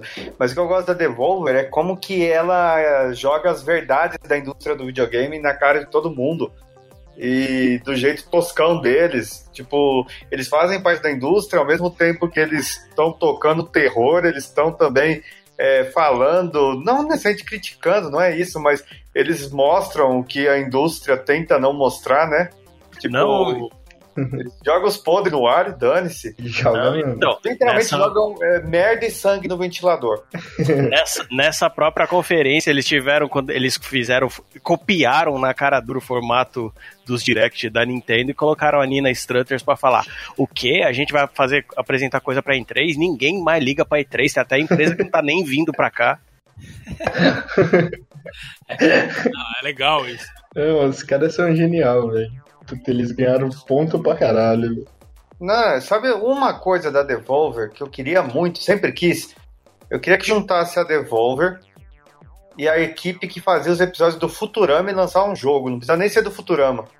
Falando nisso, e os Simpsons? Falaram que iam estar na E3? Teve alguma coisa ou não? Nem vi. Zero. É, eu não lembro de nada deles também, não. Fizeram maior propaganda, os sites tudo falando, ah, os Simpsons vão estar na E3. Aí todo mundo tá, tava especulando, ah, vão anunciar Hit Run 2 ou Ah. um remake do Hit Run. Ah, é, hype é um negócio incrível. É, tipo assim, é, a, a gente noticia, é, a gente fica sabendo que, sei lá, o Kojima vai aparecer na E3. Ele vai lá pra falar de. vai fazer uma palestra pra falar de doação de sangue, sabe? Aí todo mundo já fala que é remake do Metal Gear 4. Mas é isso. Parece. mesmo. Não, o hype tá parecendo a velha surda da praça. Fala uma coisinha, já entende outra, totalmente nada a ver. Devolver, ela. Ela, cara, eu adoro Devolver por ela ser esse lado sem noção e sem, sem papas na língua da. É uma empresa que realmente se destaca de uma maneira assim que, que é muito autêntica, né? Tipo, é muito dela. Isso se outra empresa resolver querer ser descolada, brincalhona, não, não vai colar porque já tem a, a Devolver fazendo. De fato. Então, É muito bom. Massa, sim, é aquilo que eu falei, eu acho muito legal eles estarem diversificando aí o catálogo, lançando bastante jogo diferente e tudo mais. Pô, a Devolver, puta, é uma baita parceira da Arcade aí, então o Rodrigo Batelli aí, que é o, o PR da, da Devolver, aquele abraço, cara foda. Ele que manda todos esses brindes aleatórios que a gente tava comentando aqui, que é copinha de boteco, é coqueteleiro, Catuaba. catuaba, é, tipo, os brindes, os brindes da Devolver são novos boteco, é uma parada séria. Não, só, só um parênteses aqui, é, eu dei uma gulgada e sobre os Simpsons. É, no- a- o que tem aqui de concreto, tipo, dentro da E3, é um jogo que quase sairia, mas que a EA achou ambicioso demais. É um tipo Mario Party. Nossa, isso é ambicioso É. demais pra EA. Lan- é. Lan- lançar um jogo pela metade quebrado, cheio de bug, isso não é problema. Foi essa a revelação dos Simpsons na E3. O que eu acharia muito esquisito você mexer com a propriedade agora, sendo que faz dois meses que a Disney assumiu e não teria tempo para negociar valores, negociar projeto e ter algo palpável para anunciar.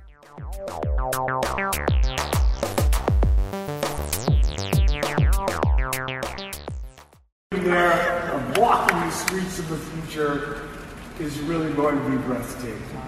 You're breathtaking!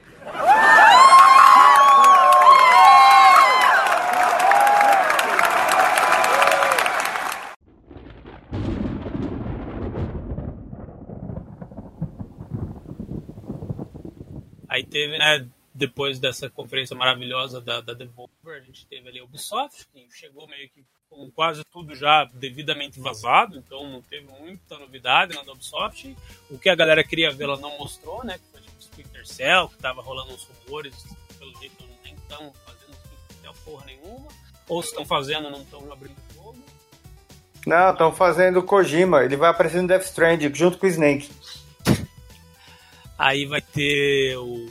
Ficaram bastante tempo também valorizando o Rainbow Six e For Honor, esses jogos aí de, de caráter mais competitivo dela, que, que, que basicamente movimentam aí o mercado dela, e ela fica tudo mais. Aí o Watch Dogs Legion, né, que a gente já comentou, que tem tudo aí pra ser, pra ser interessante. O Breakpoint, né, o Ghost Recon Breakpoint, que ela já tinha anunciado recentemente lá com, com o ator lá do Justiceiro. E teve um jogo novo, né? Acho que a principal novidade ali, que não chega a ser realmente empolgante, assim, que é o Gods and Monsters lá, que é meio que um joguinho levemente inspirado em Zelda ali, com, com um visual meio cartoon, que você vai, vai caçar monstros lá da mitologia e tudo mais, né? Uhum. Aí, É mais um, mais um arroz com feijão da UB. Uhum. É por isso que eu, né, que nem eu falei antes, eu repito, por isso que eu gosto da UB. É um arroz com feijão caprichado, com bife, com batata frita, com tubaína para tomar. É, a UB ela assumiu uma posição assim muito legal. É, parou com essa história de que do, épico, do todo jogo tem que ser ultra acidental, tem que levar o jogador ao nirvana do, do- da jogabilidade gameística, sei lá. Não, eles estão trazendo umas coisas legaisinhas, não são é, jogos que tem essa proposta, mas você vai, vai chegar na hora, vai ser um jogo legal. Mas eu, é falou, né? eles- Esse ano eles não mostraram nada do, do Beyond Evil 2 aí, que eles andam martelando na cabeça da Sim. gente faz uns dois anos. Uma das ausências aí bem, bem significativas. E aquilo, né? Eu acho que eu vou morrer e não vou ver a Ubisoft anunciar Prince of Persia, aí, um reboot pra série que merece muito. Acho que não vai rolar, já tô perdendo as esperanças aí. E eu acho que a gente tá mais próximo do que nunca de ter um Prince of Persia, viu? Ah, Porque- eu, acho isso, mas nunca. Porque se você for ver, agora, o Assassin's Creed, ele era assim, mais parecidinho com, com o Prince of Persia. Só que agora ele tá seguindo assim pra um caminho de RPG. E é óbvio que tem gente que não vai curtir assim, um, um nicho de pessoas que não vai curtir tanto. E pode ser que essa galera migre pra um Prince of Persia que ela faça mais pra frente um pouco, acho que nessa próxima geração. Eles pararam de fazer depois daquele último, né, que teve que eu gostei inclusive, mas que, que não foi muito bem aceito, né, que você nunca morria no jogo. Ou Forgotten Sands, né? Não, então, mas, é- não, não, teve esse Não. aí que você tá falando, era só Prince of Persia o nome, que ele, Ah. Que ele tinha aquele visual cel shade e você não morria nunca. Daí acho que depois dele veio Forgotten Sands, Foi depois? eu acho. Foi, foi. Mas Foi, ela, foi. Quis, ela quis levar a série de volta lá pro rumo que ela tava tomando no, na trilogia, né? Sands of Time, mas não não muito bem, né? É, pode crer. Eu acho que se a gente tiver, vai ser um reboot, cara. Tomara, mas assim, tipo, a série. Cara, o remake seria legal já. Concordo. É, na verdade, assim, o, esse, essa, essa geração, eles nem, se- nem- eles nem se deram o trabalho tipo, de remasterizar Prince of Persia nessa geração. Tipo, a. Ubisoft é uma das que mais tinha jogo pra remasterizar, ela não faz isso, né? Tipo, ela podia, enquanto ela perde tempo remasterizando Assassin's Creed 3, que ninguém liga, ela podia remasterizar Splinter Cell, ela podia remasterizar Prince of Persia, mas não. Cara, aquele Splinter Cell Conviction é um jogo muito legal deles, mas que só saiu para Xbox 360. Saiu pra PC também, mas tipo. Mais pessoas iriam curtir. É. Ó, aí teve Prince of Persia no, no ano passado. É, Escape é pra iOS. Perto? Escape, não? Prince of Persia Escape. Nossa, horrível, velho. Aí vamos lá, pô. Pra iOS não concordo. Não, sim, mas eles estão usando pra não perder IP, né? Pode ser que eles estejam fazendo alguma coisa, assim, acho que pra próxima geração. É, eu espero duas coisas da Ubisoft e ela nunca anuncia. Eu espero Prince of Persia e eu espero um novo Rayman, porque Rayman é maravilhoso. Justo. Eu, Mas o cara do Rayman, ele tá fazendo a porra do Beyond Good nível 2. Então, enquanto ele não terminar esse jogo, nunca vai sair um novo Rayman. cara, eu queria muito ter visto de School and Bones, que era pra sair esse ano. Os caras adiaram pro ano que vem só, né? É E no- multiplayer lá. Isso, aquele mesmo. E não mostraram nada, nada, nada. Eu achei até estranho. Se pá, tô pensando até que o jogo vai flopar, viu? Empolguei particularmente com ele. Eu acho que é legal a Ubisoft inserir esse lance de batalhas navais dentro de Assassin's Creed, do jeito que ela já faz e tudo mais, mas um jogo só baseado nisso, também não sei se vai ser tão legal assim. E o pior é que eles pegaram um timing errado, que eles anunciaram isso depois que a Microsoft anunciou o deles lá. Eu esqueci. o O, Sea of Thieves. É. Eles pegaram um timing errado pra anunciar esse jogo. Pegaram um time errado mesmo. Mas é que, tipo, eu sempre tive o desejo de ter um jogo foda, assim, de pirata. Veio Black o. Assassin's Creed Black Flag, eu joguei, amei isso que eu queria mais, tá ligado? Queria mais coisa de pirata. Inclusive no Black Flag eu achava que as partes dos assassinos me atrapalhavam na pirataria, tá ligado? É, Black Flag podia ser um jogo só de pirata, né? Só de pirata, sabe? Exatamente. Então, eu queria um jogo de pirata. Veio o Blood and Bones assim, meu- meus olhos brilharam, tá ligado? Skull and Bones. É, Skull and Bones, né? Isso, Acho que é. Pode, pode ser, é deve ser. Deixa eu ver. E daí, É é isso claro, né, mesmo. a Ubisoft sempre leva todo aquele círculo lá do Just Dance, isso aqui. Daí eu achei interessante que a Ubisoft vai levar pro PC um serviço parecido com o Game Pass lá e com o EA Access, né, que é o Ubi Play Plus, lá, alguma coisa assim. Que você paga uma mensalidade e você tem acesso ao catálogo da Ubisoft ali para você jogar no seu PC e tal. É um formato que, pelo jeito, assim, várias empresas estão aderindo, porque eu acho que a, a- uma das pioneiras foi a EA, né, com o EA Access, daí veio a Microsoft com o Game Pass e tudo mais, e tipo, é, eu acho que tipo, é tendência, né? Agora o próprio Stadia vai ter um, lá, vai ter um serviço que você paga uma mensalidade, tem acesso a jogos e tal. É prático isso, né? Tipo, da gente pagar uma assinatura pra sempre ter o jogo. Eu, eu tava comentando com vocês antes da gente começar a gravar. Eu fiz o upgrade do meu Xbox Game Pass, plano normal que eu usava, pro plano Game Pass Ultimate lá. E, tipo assim, daí ele, me- além de eu ter o catálogo do Xbox, eu tenho o catálogo do PC também, e eu ainda ganho de brinde a assinatura do Xbox Live Gold, tipo, eu já pagaria normalmente. Tudo isso, tipo, 40 reais. Pô, por 40 reais por mês, você tem, tipo, mais de 200 jogos, se você for considerar os de PC e os de Xbox. Mais de 200 jogos ali para você jogar. E ainda a assinatura Live Gold, que a, a, Gold por si só já dá jogos todo mês ali, para quem é assinante e tudo mais. Então, tipo, esse tipo de serviço, assim, que, que não é só serviço de assinatura, mas, tipo assim, que te agrega valor, que você não precisa ficar desembolsando grana e tudo mais. Porque o da Microsoft ainda tem o Plus, que, tipo assim, os lançamentos chegam no dia do lançamento do Game Pass, tá ligado? Então, pô, você não precisa gastar 200 reais pra comprar Gears of War 5. Se você paga o Game Pass, pagando ali R$29,90 ou R$39,90 por mês, teu Gears of War 5 já tá garantido, tá ligado? Isso eu acho foda pra caralho, assim. Acho que tem uma coisa que a Microsoft dá um banho hoje em dia é nesse tipo de serviço, assim. Sim, o, o serviço deles tá, tá incrível mesmo. Tipo, toda, toda a parte de serviço deles, né? Até a retrocompatibilidade que, que eles colocaram. Eles, eles têm focado muito nisso. E, Porque eles sabem que ser. eles começaram queimando a cara essa geração, né? Não que ah, não dá pra emprestar, ah, não, não tem retrocompatibilidade, não sei o quê. Então, tipo, ao longo da vida útil do Xbox One, assim, tipo, eles lançaram serviços muito bons, eles fizeram parcerias muito boas, porque, tipo, boa parte do catálogo foda do, do Game Pass não é jogo exclusivo. Mas, por exemplo, que, que mês que saiu aí o Metro Exodus? Foi em que? Em fevereiro, março? Foi março, eu acho. Eu acho que foi março E também. já tá no Game Pass, cara, sabe? Tipo, o jogo nem envelheceu ainda e já tá disponível lá. Pra quem é assinante, pode jogar. É, o, o Sea of Thieves, quando saiu, já saiu direto também, não, não saiu? Direto. O Forza Horizon 4 já saiu direto. Todos É, tudo que é da Microsoft vai sair É. direto. tudo que a Microsoft já, já lança direto lá. E que Só que assim, é, é, não, é uma coisa da Microsoft que eu não entendo. É a divergência de posição da Microsoft e a fanbase, principalmente os mais xiitas. É, a Microsoft, ela, desde que ela entrou no mundo do videogame com o primeiro Xbox em 2001, 2002, se não me falha a memória, ela nunca, nunca entrou querendo ser a melhor. Ela sempre pe- pensou em comunidade, sempre.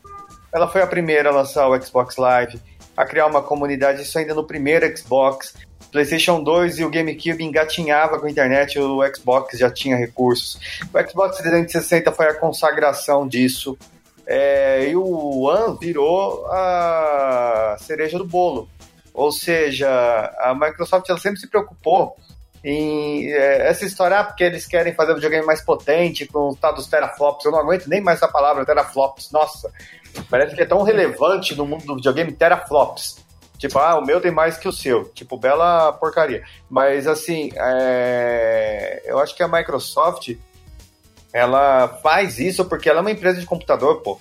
Uma empresa que fabricava é, sistema operacional, então ela vai se preocupar mesmo em fazer uma coisa de ponta, de alta qualidade. Isso aí, beleza. Não tem problema nenhum quanto a Microsoft fazer isso, mas não é o foco dela. O foco dela é serviço. Tanto é que ela tá Ela focada no xCloud, É isso que eu ia dizer, Ela- dela, tipo, ela cria um ecossistema, né? Não é. É, tanto é que não vai me surpreender. é, eu- eu- não, é- não foi rumor nem nada, mas não me surpreenderia nessa E3 ou em outra aparecer, pô, o xCloud vai rodar no Switch. É, estavam É. estavam especulando que o Game Pass ia chegar ao Switch e tal, né? Exatamente. Tipo, esse tipo de coisa não, não me surpreende. É, no celular, num dispositivo que não seja da Microsoft, com através de parcerias e tudo mais. É só você ver como que vocês verem como que a Microsoft trabalha com Minecraft. Minecraft vai até para educação agora, tem uma porrada de, de jeito de usar. Então eu acho muito bacana essa postura. Enquanto fica essa guerra. Lógico, na zoeira tem que zoar mesmo. Eu não vou também moralizar aqui e falar que não tem que fazer brincadeira. Eu tô falando dos chatos mesmo. A gente sabe separar a zoeira do- dos malos. Mas enquanto o pessoal fica nessa guerrinha besta de quem é melhor que o outro, a Microsoft só tá preocupada em fazer a divisão dela de videogame render comunidade. Sim, inclusive até o Cuphead chegou no Switch, né, cara? Porra. É, então. Foi- E, é- e é uma postura Foi legal. da hora. Eu acho também. Eles estavam falando esses tempos também do Halo na, no PlayStation, né? Eu vi por cima só essa matéria, eu não, não me aprofundei, mas se chegaram a ver disso? É, o que eu sei é que parece que vai sair um Forza do, do mobile pro Switch. Sim, tipo, eu acho, sabe, o que eu falei, eu acho que Da a. Microsoft, em termos de serviço, sim, ela dá, ela dá um banho, ela dá uma aula, ela deve ser, ser tomada como exemplo aí pela Sony e tal, porque ela realmente manja de serviço, de Não, perdão. Tanto é que tu assina um. Tu assina um. Um xCloud, provavelmente você vai poder jogar no Xbox One. Coisa. Jogos do Scarlet mais potente. A limitação do teu videogame vai te permitir comprar os jogos e rodar ele na limitação do videogame. Mas se você tiver TV 8K e tudo mais, não precisa nem comprar o Scarlet. Com o One, assinatura da xCloud, você joga. É, e os caras falando assim, que o que gera mais grana pra eles é tipo é a prestação de serviço, não é tanto o Não videogame. são os teraflops. É, é prático você pagar ali, você não tem que ficar pagando 200 reais num jogo, mas pagar R$29,90 assim, pra ter um, um leque do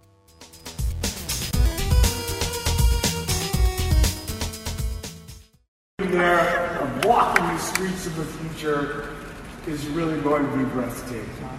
You're breathtaking!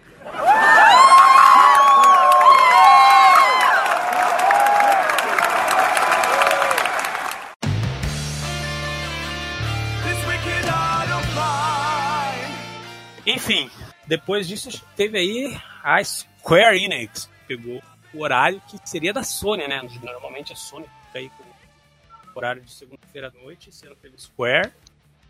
A gente já sabia que ia haver bastante Final Fantasy, né? Que, que ela já tinha vendo antes, já tinha anunciado, já tinha vazado até a data do lançamento, antes da, da conferência.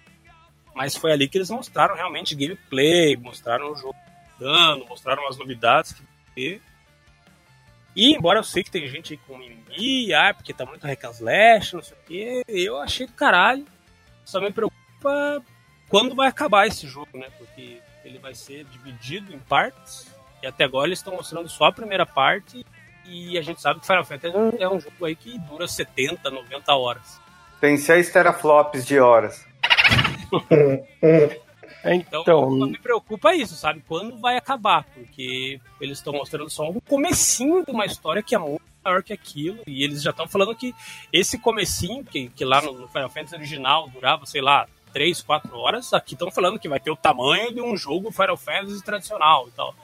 Então eu tenho medo que eles fiquem inchando, inchando, inchando, e esse jogo que já era grande vai se tornar tipo um absurdo. É, então, um negócio que meio que me preocupou foi que a Square já disse que quer tratar o remake do Final Fantasy VII como uma série. Cada jogo vai ser standalone, cada jogo vai ser um negócio diferente. Calma aí, como assim? Eu não, não entendi. Então, Final Fantasy VII não vai ser tipo episódio 1, episódio 2, episódio 3. Vai ser Final Fantasy VII Remake 1, Final Fantasy VII Remake 2, cada um vai ser um jogo separado. E supostamente cada um vai ser um jogo de 40, 50 horas, tá ligado? Esse jogo que, esse jogo que eles anunciaram agora, que vai ser lançado aí em março do ano que vem, ele, você jogou Final Fantasy VII, não? Eu joguei. Então, sabe lá o comecinho do jogo, Midgar, Sim. aquele lance da bomba? Então, esse jogo vai ser focado só naquilo. Então, mas isso que eu não tô entendendo, porque o jogo inteiro, os CDs eram tudo sequencial, cara como que eles vão fazer vários jogos diferentes, assim, fechados, né? Essa no, é E isso, isso não tá fazendo o mínimo de sentido para mim, entendeu? É que, mas é aquilo o que levantou essa bola aí quando a gente tava é, conversando durante as transmissões, que tipo assim, quando a Capcom pega Resident Evil 2 e refaz, ela tem espaço para acrescentar novidades, porque é um jogo de 5, 6 horas, tá ligado? Tipo, não é um jogo uhum. gigantesco.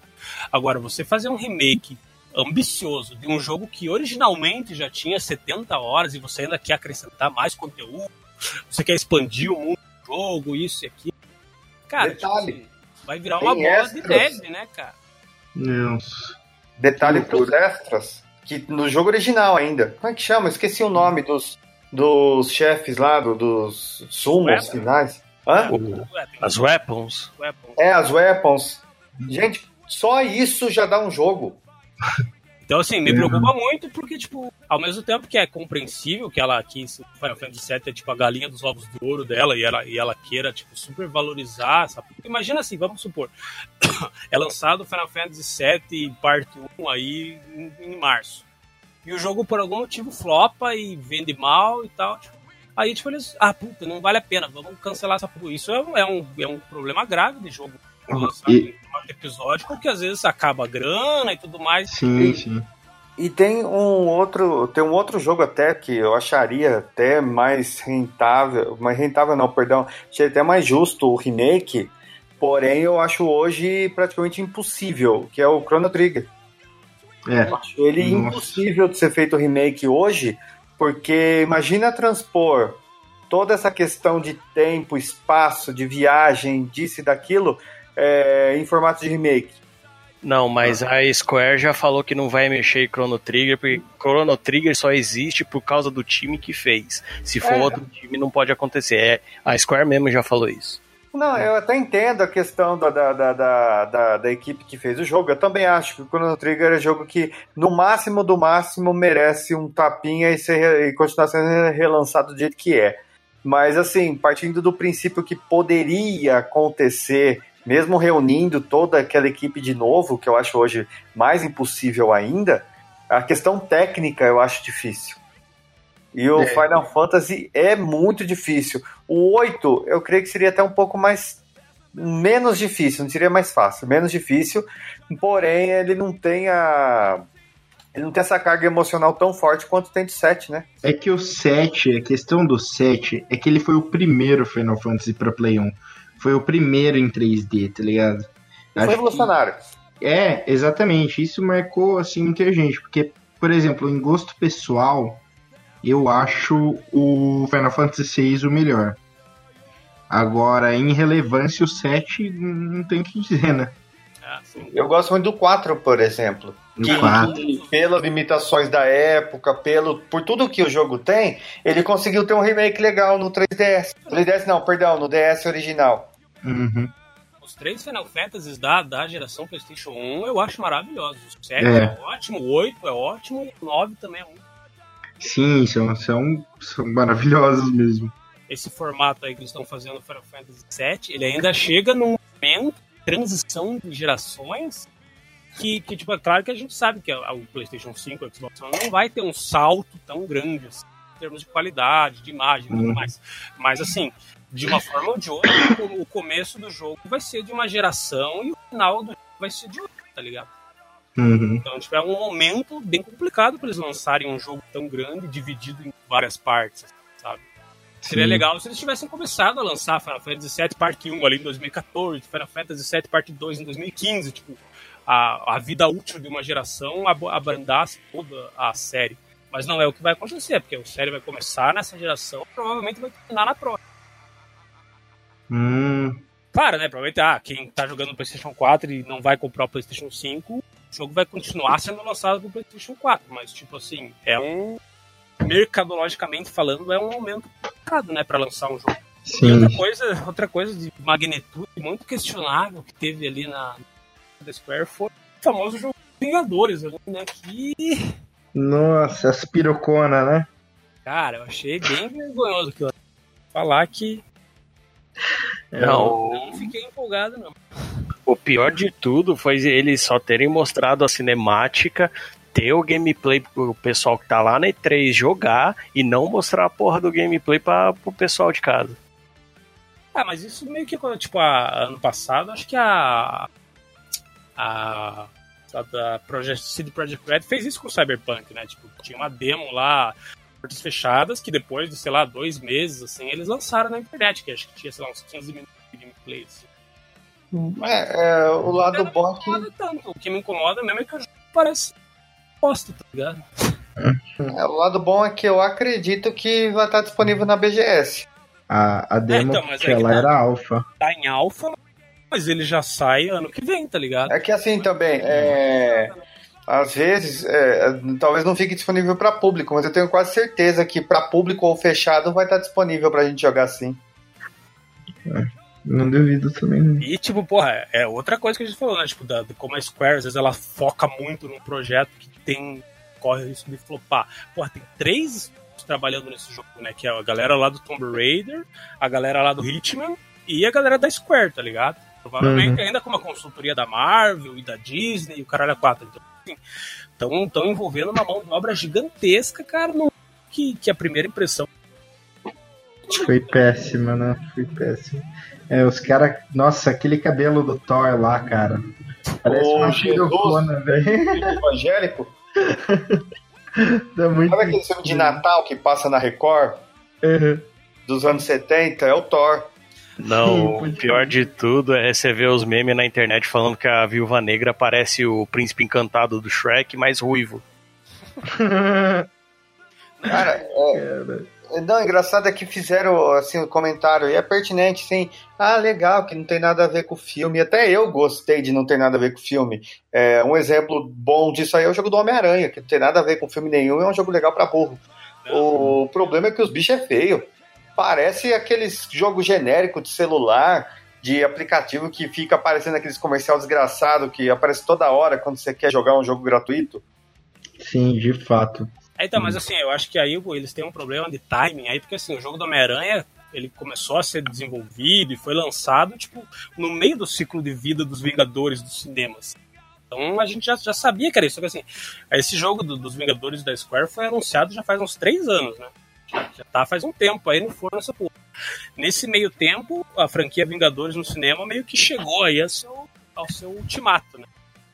Então, tipo, eles estão com um problema de time, porque eles vão lançar o jogo, tipo, um ano depois que a série do cinema acabou, mas, tipo, ou, ou o Iron Man do Robert Downey Jr., ou o Capitão América do Chris Evans, tipo, os, os atores estão muito atrelados aos personagens, tá? Então, tipo assim, aquele, além daquele, daquela peruca ridícula e tal, tipo, você olhar e cara, esse não é o Capitão América, o Capitão América, ou o Homem de Ferro que, tipo, que eu aprendi a gostar nos últimos anos, sabe? Tipo, eu acho que Uhum. nesse caso, eu acho que isso não é tão, não é tão favorável quanto o Homem-Aranha. Assim. O Homem-Aranha ficou bem desassociado, e daí teve o Aranha Verso. Tipo assim, o Homem-Aranha a gente meio que entende, né? Ele ter várias versões. assim. Mas os Vingadores, cara, a gente aprendeu a gostar daqueles do cinema e, e eles geraram todo esse hype pro Vingador e tal.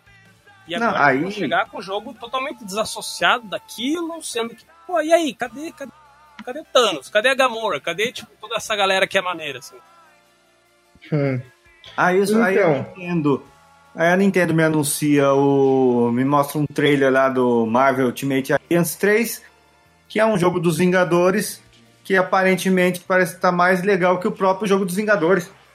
De fato. Verdade. É, é, nossa, Eu eu acho que a coisa que eu achei mais preocupante de todas, fora essa parte do genérico desse jogo, é que eles falaram que vão ter os outros personagens, mas então se já pressupõe que vai ser tudo DLC, né? Não, eles anunciaram que vai ser aquele esquema de jogo como serviço. Você compra o jogo e todo o conteúdo extra vai vir gratuito com o tempo. Não, mas a questão nem é essa. A questão é que parece que os heróis estão sendo feitos no gerador de PS. É, Sabe lá. quando você joga no aleatório pra montar o jogador pra, pra Master League? Uma pessoa no Twitter falou um negócio assim, parece bobo, mas eu fiquei pensando depois. Não seria mais fácil lançar um jogo parecido com o que a DC fez? Não igual, mas que você criasse o seu próprio herói e, e participasse de aventura com os Vingadores? Eu acho que justificaria até mais. Ah, mas pra isso já tem o jogo do Lego Marvel, né? Então, É que as pessoas estão com vontade de. de ser o Capitão América, né? É, exatamente. Elas querem ser dignas de levantar o. Nossa, então, ó, de boa, vai jogar o jogo do Mega Drive porque parece que tá mais legal. Nossa, aquele era bom, hein? É, então, só que apesar disso, eu vi que já começaram a sair as impressões do gameplay, do Vingadores, do pessoal que conseguiu jogar. Até onde eu consegui entender é mais ou menos assim. O Thor é a mesma coisa do Kratos do último God of War. Nossa. O Homem de Ferro é a mesma coisa de Anthem. É voar e dar tiro. Uhum. O, a Viúva Negra é tipo Kung Fu, ela é muita acrobacia, mas um combate um pouquinho mais chato. O, O jogo do Jack Chan do Play 1. o Hulk é porradaria e destruição. Até onde eu sei, eu sei ele é o cara mais legal de jogar. O problema, então, ou seja, além do jogo ter um visual genérico, ele tem um gameplay genérico também. É, tem- Eita. Não, detalhe, é, só, só um parênteses. Se o Homem de Ferro de fato tem esse gameplay, já tem uns, uma série de jogos deles pra geração passada desse sentido, que é uma bosta. São uma bosta, né? Pois é, né? Aquele Iron Man da SEGA lá que saiu pra Ah, PlayStation aqueles 3, baseados em Wii. filme lá, que eles lançam um. É, Só que assim, é, o tema dos Vingadores no videogame é meio complicado, porque é o seguinte, isso não é falando mal não, mas os Vingadores, por causa do cinema, criaram uma base de fãs muito forte, né? E assim, é, não dos filmes, longe disso, mas parece que o pessoal leva esse esse amor pro, pros games e acaba, fe- sei lá, acho que vai ter alguma fechada de olho. No fim das contas, o jogo vai vender, porque muita gente vai fechar o olho justamente por essa vontade, essa necessidade de ser um Homem de Ferro, sabe? Então, mas mesmo assim, que joguinho chinfrim. a galera tava emocionadaça lá na demo palco e tudo mais, mas tipo, cara, sei lá.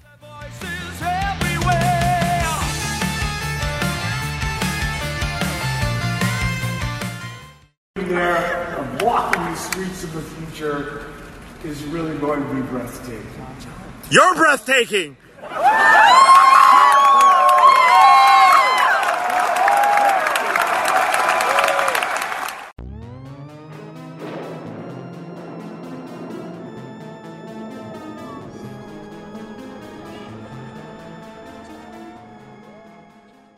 E enfim, né? Vamos aí pra uma empresa que fechou a E3 aí, que foi a Nintendo, né? Que ela não tem lá sua, sua conferência no palco e tal, mas ela faz aquele formatinho Nintendo Direct dela ali, que é, que é arrumadinho, mostra que tem que mostrar e gera hype pra cidade dela, né, cara? Que a Nintendo Cara, tá empolgada.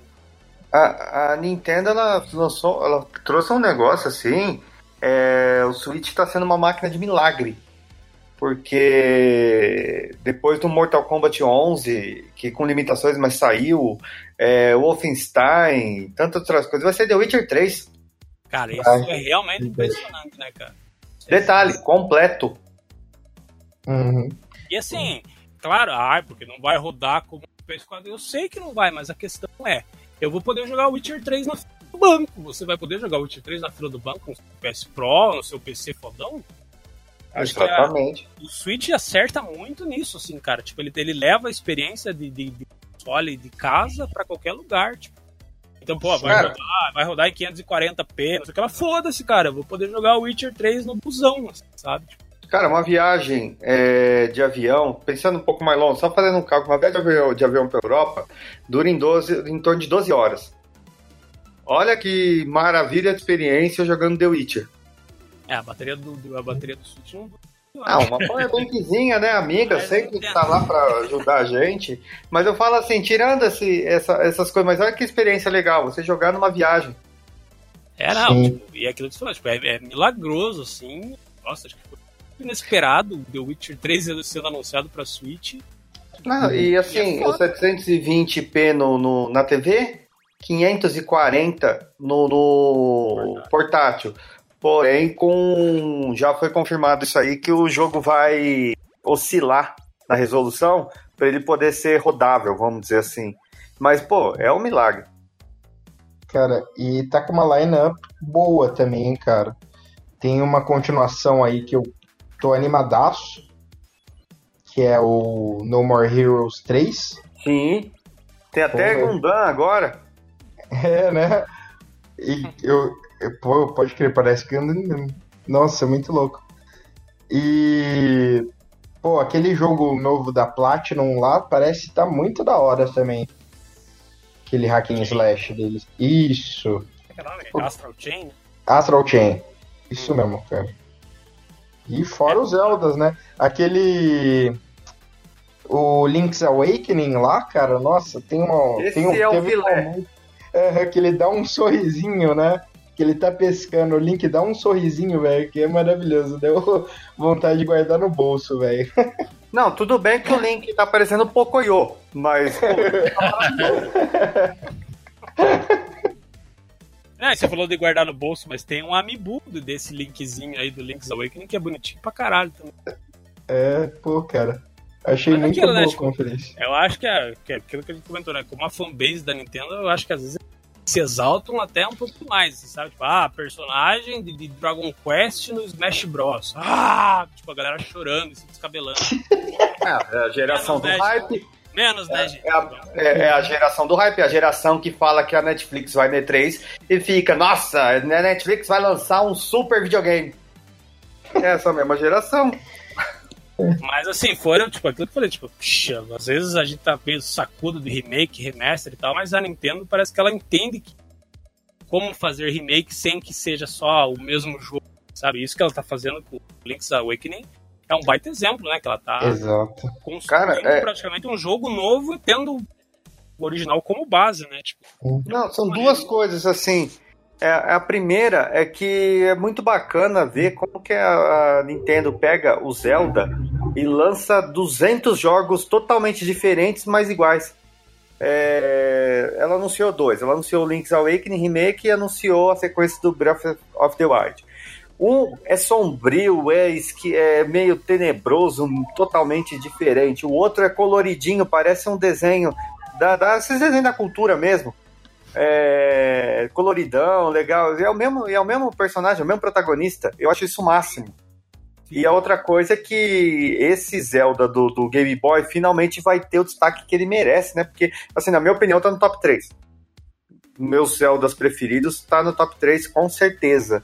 E muito mais pessoas que não tinham Game Boy não jogaram ele no Game Boy vão curtir muito no Switch. Sim, eu, eu, eu concordo. Esse, esse Link's Awakening é, é foda pra caralho, cara. É um dos melhores Zeldas mesmo. E, pô, você ter anúncio de, de dois Zeldas na conferência foi do caralho, assim. Essa. E essa semana ainda tá, acho que essa semana tá pra sair ainda aquele dança lá do Zelda lá, que é feito pela, pela galera do, do Crypt of the Necrodancer lá, tá ligado? Ah, verdade. Ah, é o crossover. dois. É, um jogo de ritmo e dança e tal, que é ambientado no Zelda, tem os personagens de Zelda. Sim. É, a Ni- a Nintendo ela tem feito bastante crossover ultimamente. Não, eu acho legal ela, ela, tipo, ela liberar os personagens dela pra outras empresas fazerem jogos, tipo, com outra pegada, assim. Não, e recebendo também, né? É bacana ver que ela se reaproximou da Rare e trouxe o Banjo-Kazooie pro Smash Bros. Uhum. Sim. É, É, então. é o tipo de anúncio que pra mim não merece lágrimas e, e, coi- e chorou, mas Ah, não, longe disso, né? Não, não, não merece mesmo. É que Uhul, eu da acho Bethesda. que a- é que eu acho que a galera deu uma animada, né? Porque o Banjo no 64 era muito bom, né? Sim. Depois, quando começou assim pela Microsoft, já não, não, não tava mais legal. Então, acho que o pessoal assim reacendeu aquela chama assim, falou: ai, vai vir um banjo agora, sabe? Já jogou o hype lá em É, cima. não é, esse bendito. engraçado esse hype. O Banjo-Kazooie, eles foram confirmados, gente, no Smash Bros. Não significa que a Rare foi comprada pela Nintendo de volta e que vai sair ano que vem remake do Banjo-Kazooie. Se bem que aí eu falo isso e sai, né? Mas não vai sair. Não, não vai. Mas é interessante essa, essa aproximação da Microsoft com, com a Nintendo. O Cuphead, agora emprestar o Banjo, pode vir mais coisa interessante por aí, hein, cara. É. Sim, é, é, eu vejo também pra esse lado aí. O- uma outra coisa legal também que a Nintendo trouxe, quer dizer, que ela não trouxe, uma coisa curiosa. Cadê o Mario? Né? Pode crer. Ah, até teve Mario nessa. Ah, não, teve, teve Mario teve sim, o teve Mario o... Maker, Mario Maker 2. Mas era o, E era o de era Olimpíada também. Ah, é, Mario e Sonic. Mario e Sonic nas É verdade, das Olimpíadas. É, Mas esse ninguém liga, né? Esses jogos de Olimpíadas são ruins até dizer chega.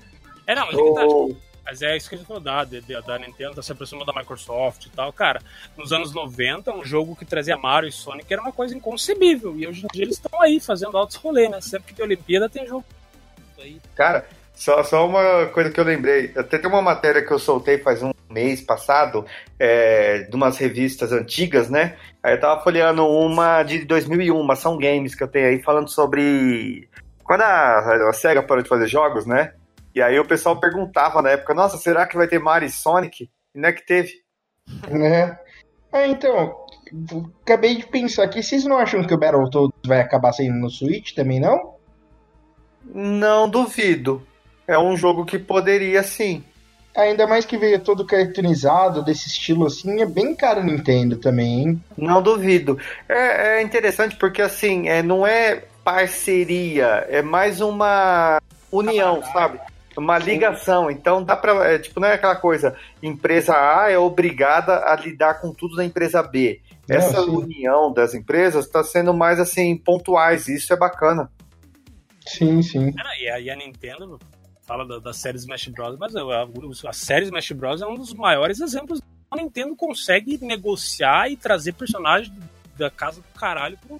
Né? Tipo, pô, É, Smash. Smash Bros tem, tem Bayonetta, tem Cloud, tem Snake, tem Pac-Man, tem, tem Mega Man. Cara, é uma maluquice, tá ligado? Ano que vem tem o Kojima. Já tem, já tem o Kojima, é quando, quando o Kirby come a baioneta, ele fica igualzinho o Kojima. Ah, e assim, cara, tipo, a, a, a, a conferência da Nintendo, por mais que seja específica, né, assim, da, da geração do hype pra, pra Nintendo, assim, foi uma das mais legais, assim, justamente por das novidades mesmo, né, cara. Nintendo tá trazendo Zelda e, porra, remake de Panzer Dragoon, cara, isso é foda. É verdade. Sim. Porra, Outro jogo que Foda. muita gente poderia curtir, mas não curtiu porque o videogame não deixou. Porque não, era, só não tinha um Saturno, né? É, Panzer Dragoon. Uhum. Então, tipo, esses jogos, assim, aquilo que- esses jogos de plataformas pouco conhecidos, trazer esses jogos de volta, é muito massa. E aí, é, é, esse Panzer Dragon me dá uma esperança que tem um jogo que merece voltar, porque eu gosto muito dele, que é o Burning Rangers. Não sei se vocês Uhum. conhecem. Não conheço, não. É um joguinho que saiu no fim da vida do Saturno, é da Sonic Team. É, tem- o Yuji Naka tá na Bombeiro, produção. Hã? É aquele dos bombeiros, não? É, Ah, eu joguei esse. pô. Esse jogo é legal pra caramba, só que saiu, é, além de sair pro Saturno, que é um videogame que não é todo mundo que teve, ainda saiu no final da vida do Saturno que ninguém ligava mesmo. Caraca. Ah, agora tinha a NetherRealm, tinha que fazer um novo. Como era aquele de porrada dos dinossauros lá? O...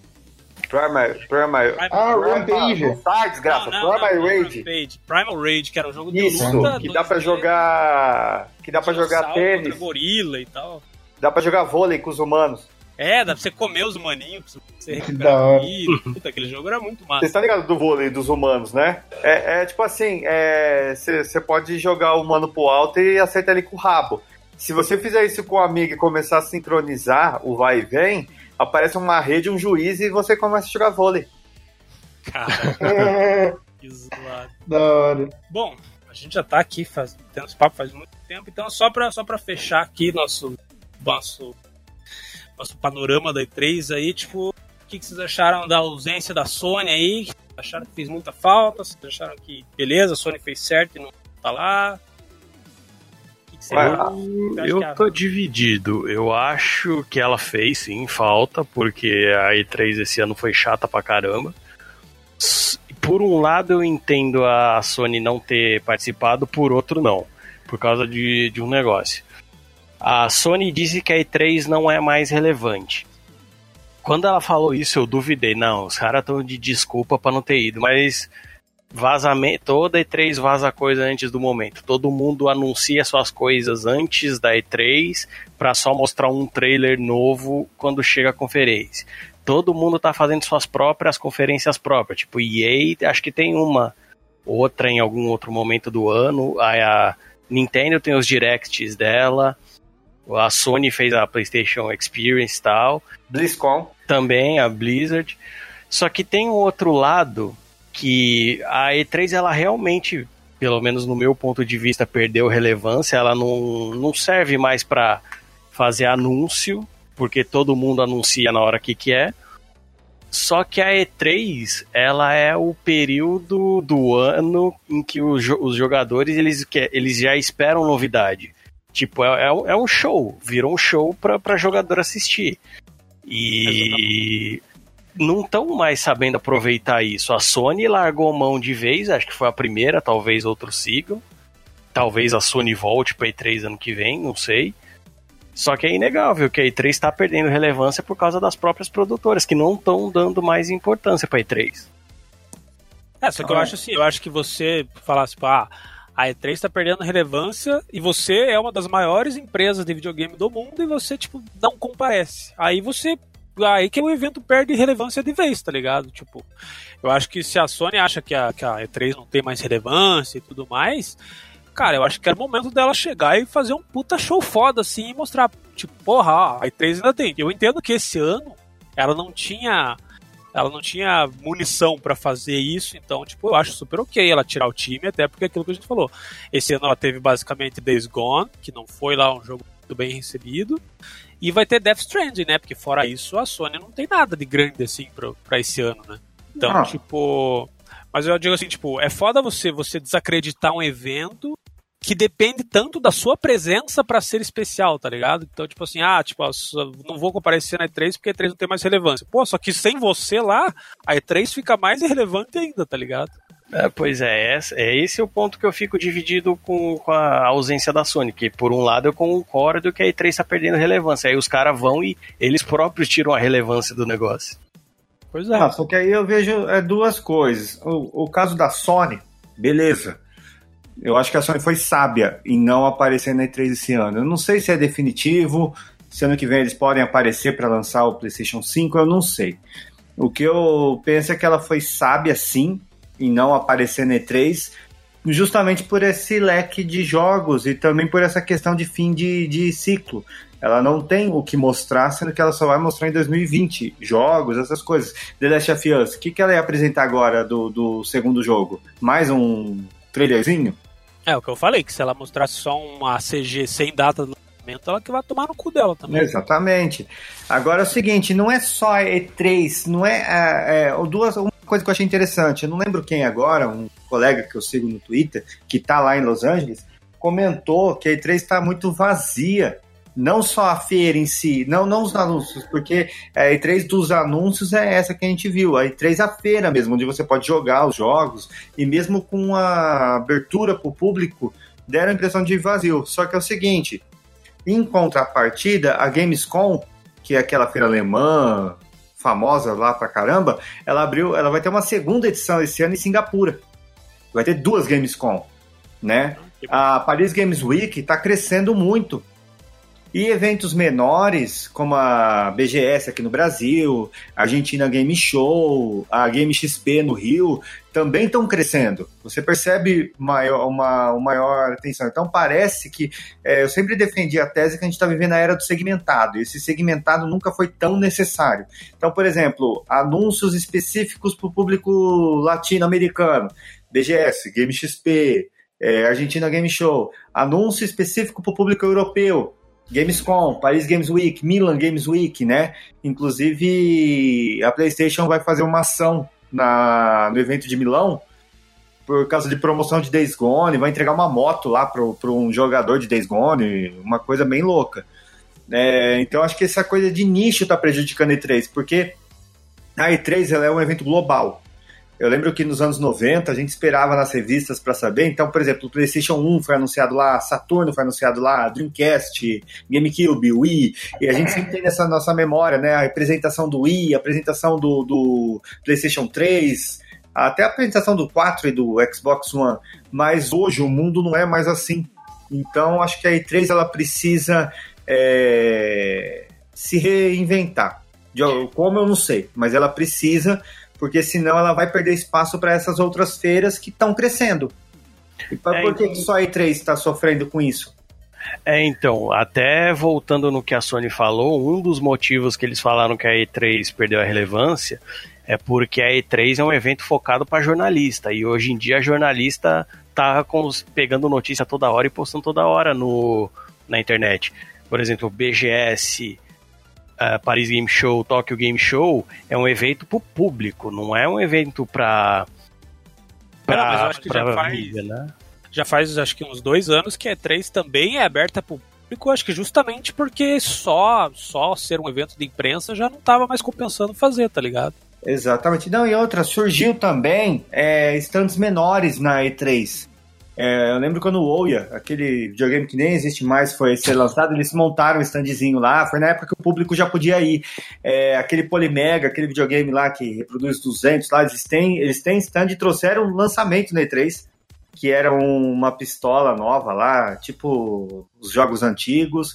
Então tem coisa, tem coisa bacana dentro da E3, tipo do, do evento mesmo, né? Teve o próprio painel da Netflix, que foi fora da era de anúncios, é, a questão é que eles não conseguem, como feira. Ó, uma outra coisa também que eu vi de colegas do, do nosso meio, a gente estava conversando.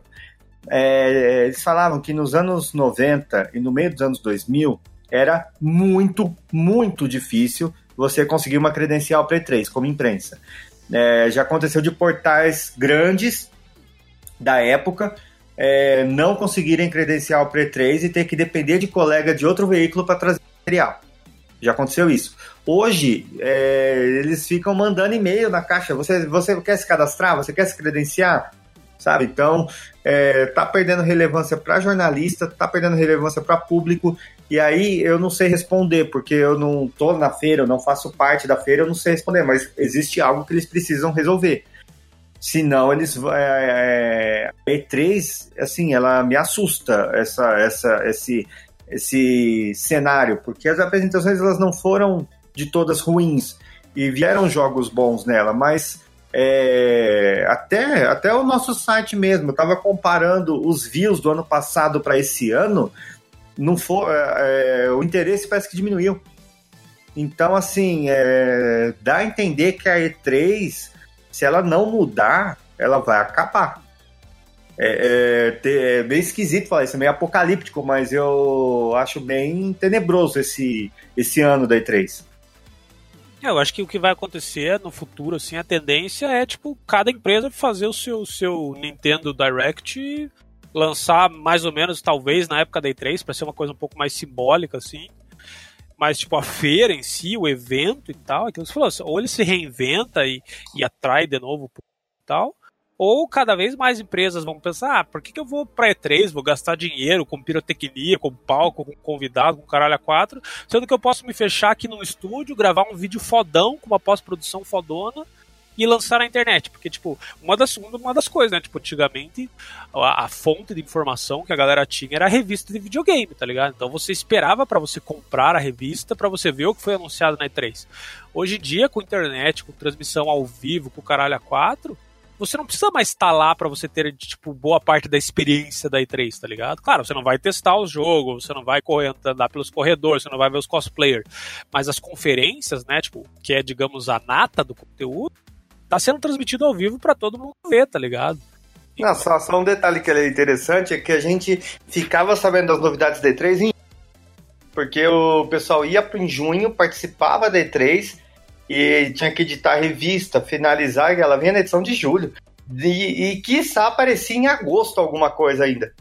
Sim, mas é então, aí que tá, né? Hoje em dia, o imediatismo da, da internet, das redes sociais e tudo mais, tipo, a pessoa não, não tá mais afim de ficar esperando. E é, acho que até por isso que vaza tanta coisa, tá ligado? Às vezes não, não, não tem por que esperar por um evento que tá perdendo credibilidade quando pode fazer tipo Death Stranding, assim, faltando sei lá, 10 dias pra E3, os caras fazem um puto evento e foda-se E3, tá ligado? Ah, não vamos estar na E3? Beleza, mas a gente vai lá, vai fazer um anúncio fodássimo aqui 10, 10 dias antes da E3, tá ligado?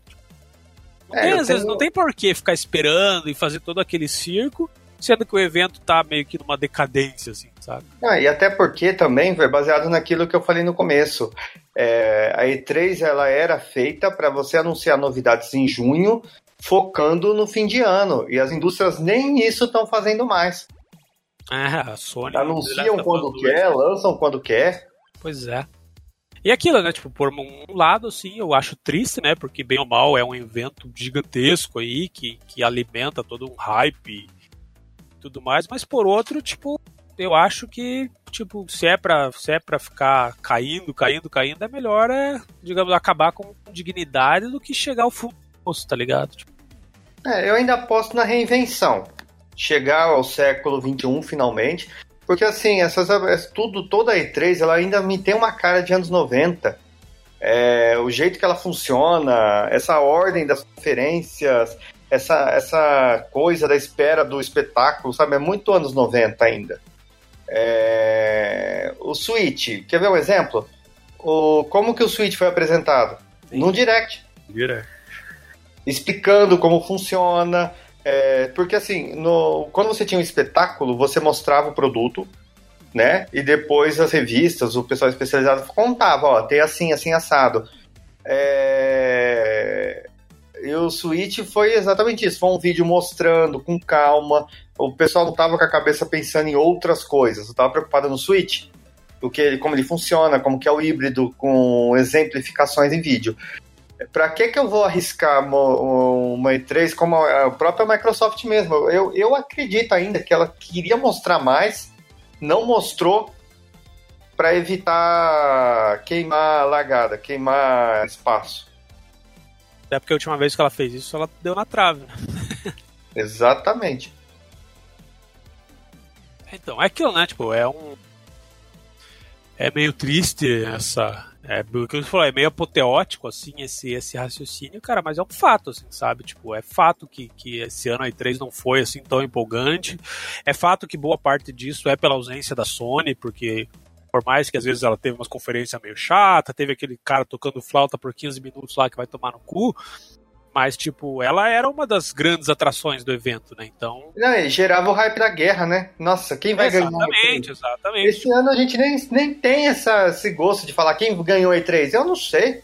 É, é o que eu comentei no começo, né? Tipo assim, não dá pra você ter, a, analisar um vencedor quando uma das principais competidoras, tipo, simplesmente não apareceu. Porque quem ganhou aí, ou ganha, tipo, a menos pior, ou a Microsoft, entre aspas, ganha por WO, porque, tipo, a Sony nem apareceu para disputar, tá ligado? É. Então, cara, e aquilo, né? Não, eu, eu acho realmente, assim, que daqui a uns anos, cada empresa vai ter o seu Nintendo Direct e as conferências vão ser assim, cara. Tudo online, pode ser ao vivo, pode ser num, num espaço massa e tal, mas eu acho que vai ser descentralizado, assim. E é aquilo que eles falam, tipo, não, às vezes não, eles nem querem ficar batendo de frente, sabe? Tipo, ai, quem ganhou a E3. Às vezes, às vezes nem querem ter essa responsabilidade de fazer um show e ganhar a E3. Às vezes eles, eles querem só mostrar o que eles têm para mostrar e foda-se, que é o que a Nintendo faz, tá ligado? Tipo, a cada três meses eles lançam um direct para falar, ó, a gente tá fazendo isso, vai lançar isso e tem isso. Tipo, eles não precisam do, do, do, show e da, da pirotecnia, né? Eles querem só mostrar o que eles estão fazendo, tá ligado? Nem de banda de rock tocando. É, e cara, nem de então- gente na plateia gritando Ru. São, são algumas convenções aí que realmente estão ultrapassadas e precisam ser revistas aí pra, pra E3 não morrer. na Ah, é, sei lá, são coisas bestas, mas assim, pensando aqui agora, longe de mim querer é, salvar a E3, mas ó, apresentações mais rápidas, é, mais foco em trailer e menos em blá blá blá. Que leve o povo para um teatro, para um palco, mas que fique mais olhando pro telão. Fala isso pra pro palco. Não. É só pegar os últimos anos, por exemplo, quando a Microsoft, na época de anúncio do Xbox One, era falatório, falatório, falatório, TV, TV, TV, falatório, falatório. No ano seguinte, eles começaram a focar mais em trailer. Enquanto a Sony teve aquela. Acho que foi em 2016, quando eles anunciaram o God of War, que foi em todo no anfiteatro e tudo, que foi só trailer atrás de trailer com quase nada de falatório. Aí, no ano seguinte, que foi 2000. ah, eu, eu devo estar confundindo as datas, mas ano passado eles estragaram tudo. Focaram menos em trailer pra ter falatório sem graça e chato. Música ao vivo. É, Ah, nin- tu vê um negócio? É, sabe aqueles eventos da Apple que anuncia iOS novo, ou anuncia. Suporte monitor de mil dólares. É, aquele, aquele ralador de queijo, sabe esses eventos da Apple? Dura uma hora e meia. Em uma hora e meia, a Apple apresenta quase que 20 ah, produtos, serviços ou atividades diferentes. 20 minutos. Quer dizer, uma hora e meia. Ela anuncia um sistema, ela explica, e ela, e ela como é tecnologia, é um outro ramo, ela explica muito. Você consegue assistir uma hora e meia de uma apresentação dessa numa boa. Por que diabos uma empresa de videogame precisa de uma hora e meia para mostrar trailer de 5 minutos? Pra falar de The Sims. Ai, ai. É isso aí. Temos aqui, ó. Vai estar aí na, nas Trend Topics. Junior Cândido do Arcade revela como salvar a E3. Ah, longe disso, pelo amor de Deus. Mas, ó, de, de boa, meia hora de, de atividade para essas empresas mostrar o barco é o suficiente. Não, principalmente a EA, pelo amor de Deus, aquele, aquele, aquela, aquela apresentação chata pra caramba. Tanto é que, não sei se vocês viam na live, é, quando. Não, aí terminava um jogo. Aí é, é, era basicamente o seguinte: aparecia um jogo, sei lá, qualquer um lá, FIFA, não sei das quantas. Aí ficava um trailer de um minuto, um trailer de três minutos, né? Falando. Aí vinha o infeliz sentar lá, coitado, coitado bem do, do funcionário para falar, não, porque o jogo terá novas mecânicas, novas, tudo blá blá blá de sempre, né? Igual a apresentação de celular. Sempre mais memória, sempre mais espaço para foto, aquele, aquele papo todo. Aí o coitado sai, aí ficava aquele cronômetro de 10 minutos pro próximo. Aham. Aí o Não. que eu reparava? Reparava que a galera tava mais passeando pelo espaço do que vendo a apresentação. Não, e pior, eles têm a pachorra de anunciar FIFA e NFL sem mostrar gameplay. Dois jogos baseados puramente em gameplay e não mostrar gameplay. né? É tipo, os caras têm que seguir o, o exemplo da Nintendo, não o exemplo do Direct. Mas a Nintendo ela faz o seguinte: eles têm o Direct que vai direto ao ponto, tá aqui tudo que a gente quer anunciar.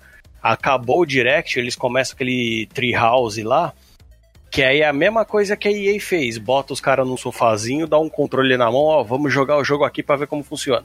Pronto, faz Sim. separado. Destrinchar o bagulho depois do evento em si. né? É, então. Olha aí uma ideia boa para as produtoras. Anota aí, cacete. É, tamo, tamo, nossa, cara, tô, nossa, estamos salvando a indústria dos Nós vamos fazer uma apresentação de três ano que vem. O que, que a gente pode anunciar? Sei lá, chama os amigos, parceiro brasileiro, faz uma apresentação lá e dane-se. Não, vamos. A gente vai ser coach de E3. Vamos ensinar como Coach de criar um três, evento. beleza. A gente vai Fazer um anunciar, evento, uma palestra de coach. a gente vai anunciar todos aqueles jogos Battle Royale da Praça Nossa lá que a gente imaginou na- no primeiro podcast aí dessa nova versão. do- Anuncia os teraflops lá. Ai, ai, mas acho que é isso, né, gente? Acho que esse podcast já tá longo pra caralho. A gente conseguiu cobrir todos aí as principais coisas. Falamos do que a gente gostou, do que a gente não gostou, do que faltou, do que não faltou. Esse finalzinho foi um pouco apoteótico, mas acho que fica aí a reflexão. Espero que as empresas escutem e absorvam conhecimento. e é isso aí. Então acho que é isso. Alguém tem mais alguma consideração? Não, minha bateria tá acabando. Então fechou. Então, gente, é isso. Espero que vocês tenham gostado. Quem tem comentários, dúvidas, críticas, sugestões, elogios, pode encontrar a gente aí em todas as redes sociais, Facebook, Instagram, tamo tudo. Pode encontrar a gente no site, arcade.br. Nosso podcast está aí no Spotify, no Deezer e nas principais plataformas de streaming. E a gente se vê mês que vem para falar, sei lá, não temos pauta ainda pro mês que vem. Mas mês que vem a gente tá de volta, beleza? Valeu, galera. Aquele abraço para todo mundo e até a próxima.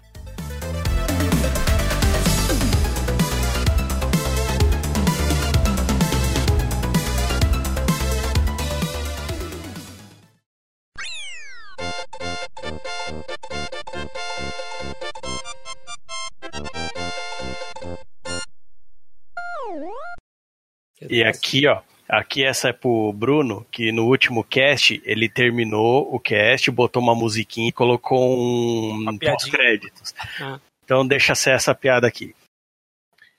É, Eu fui ver, a gente foi ver a E3, mas no fim das contas teria sido melhor ser ido ver o filme do Pelé. Caralho, não, não bota esse, Bruno, por favor. É muito ruim essa piada.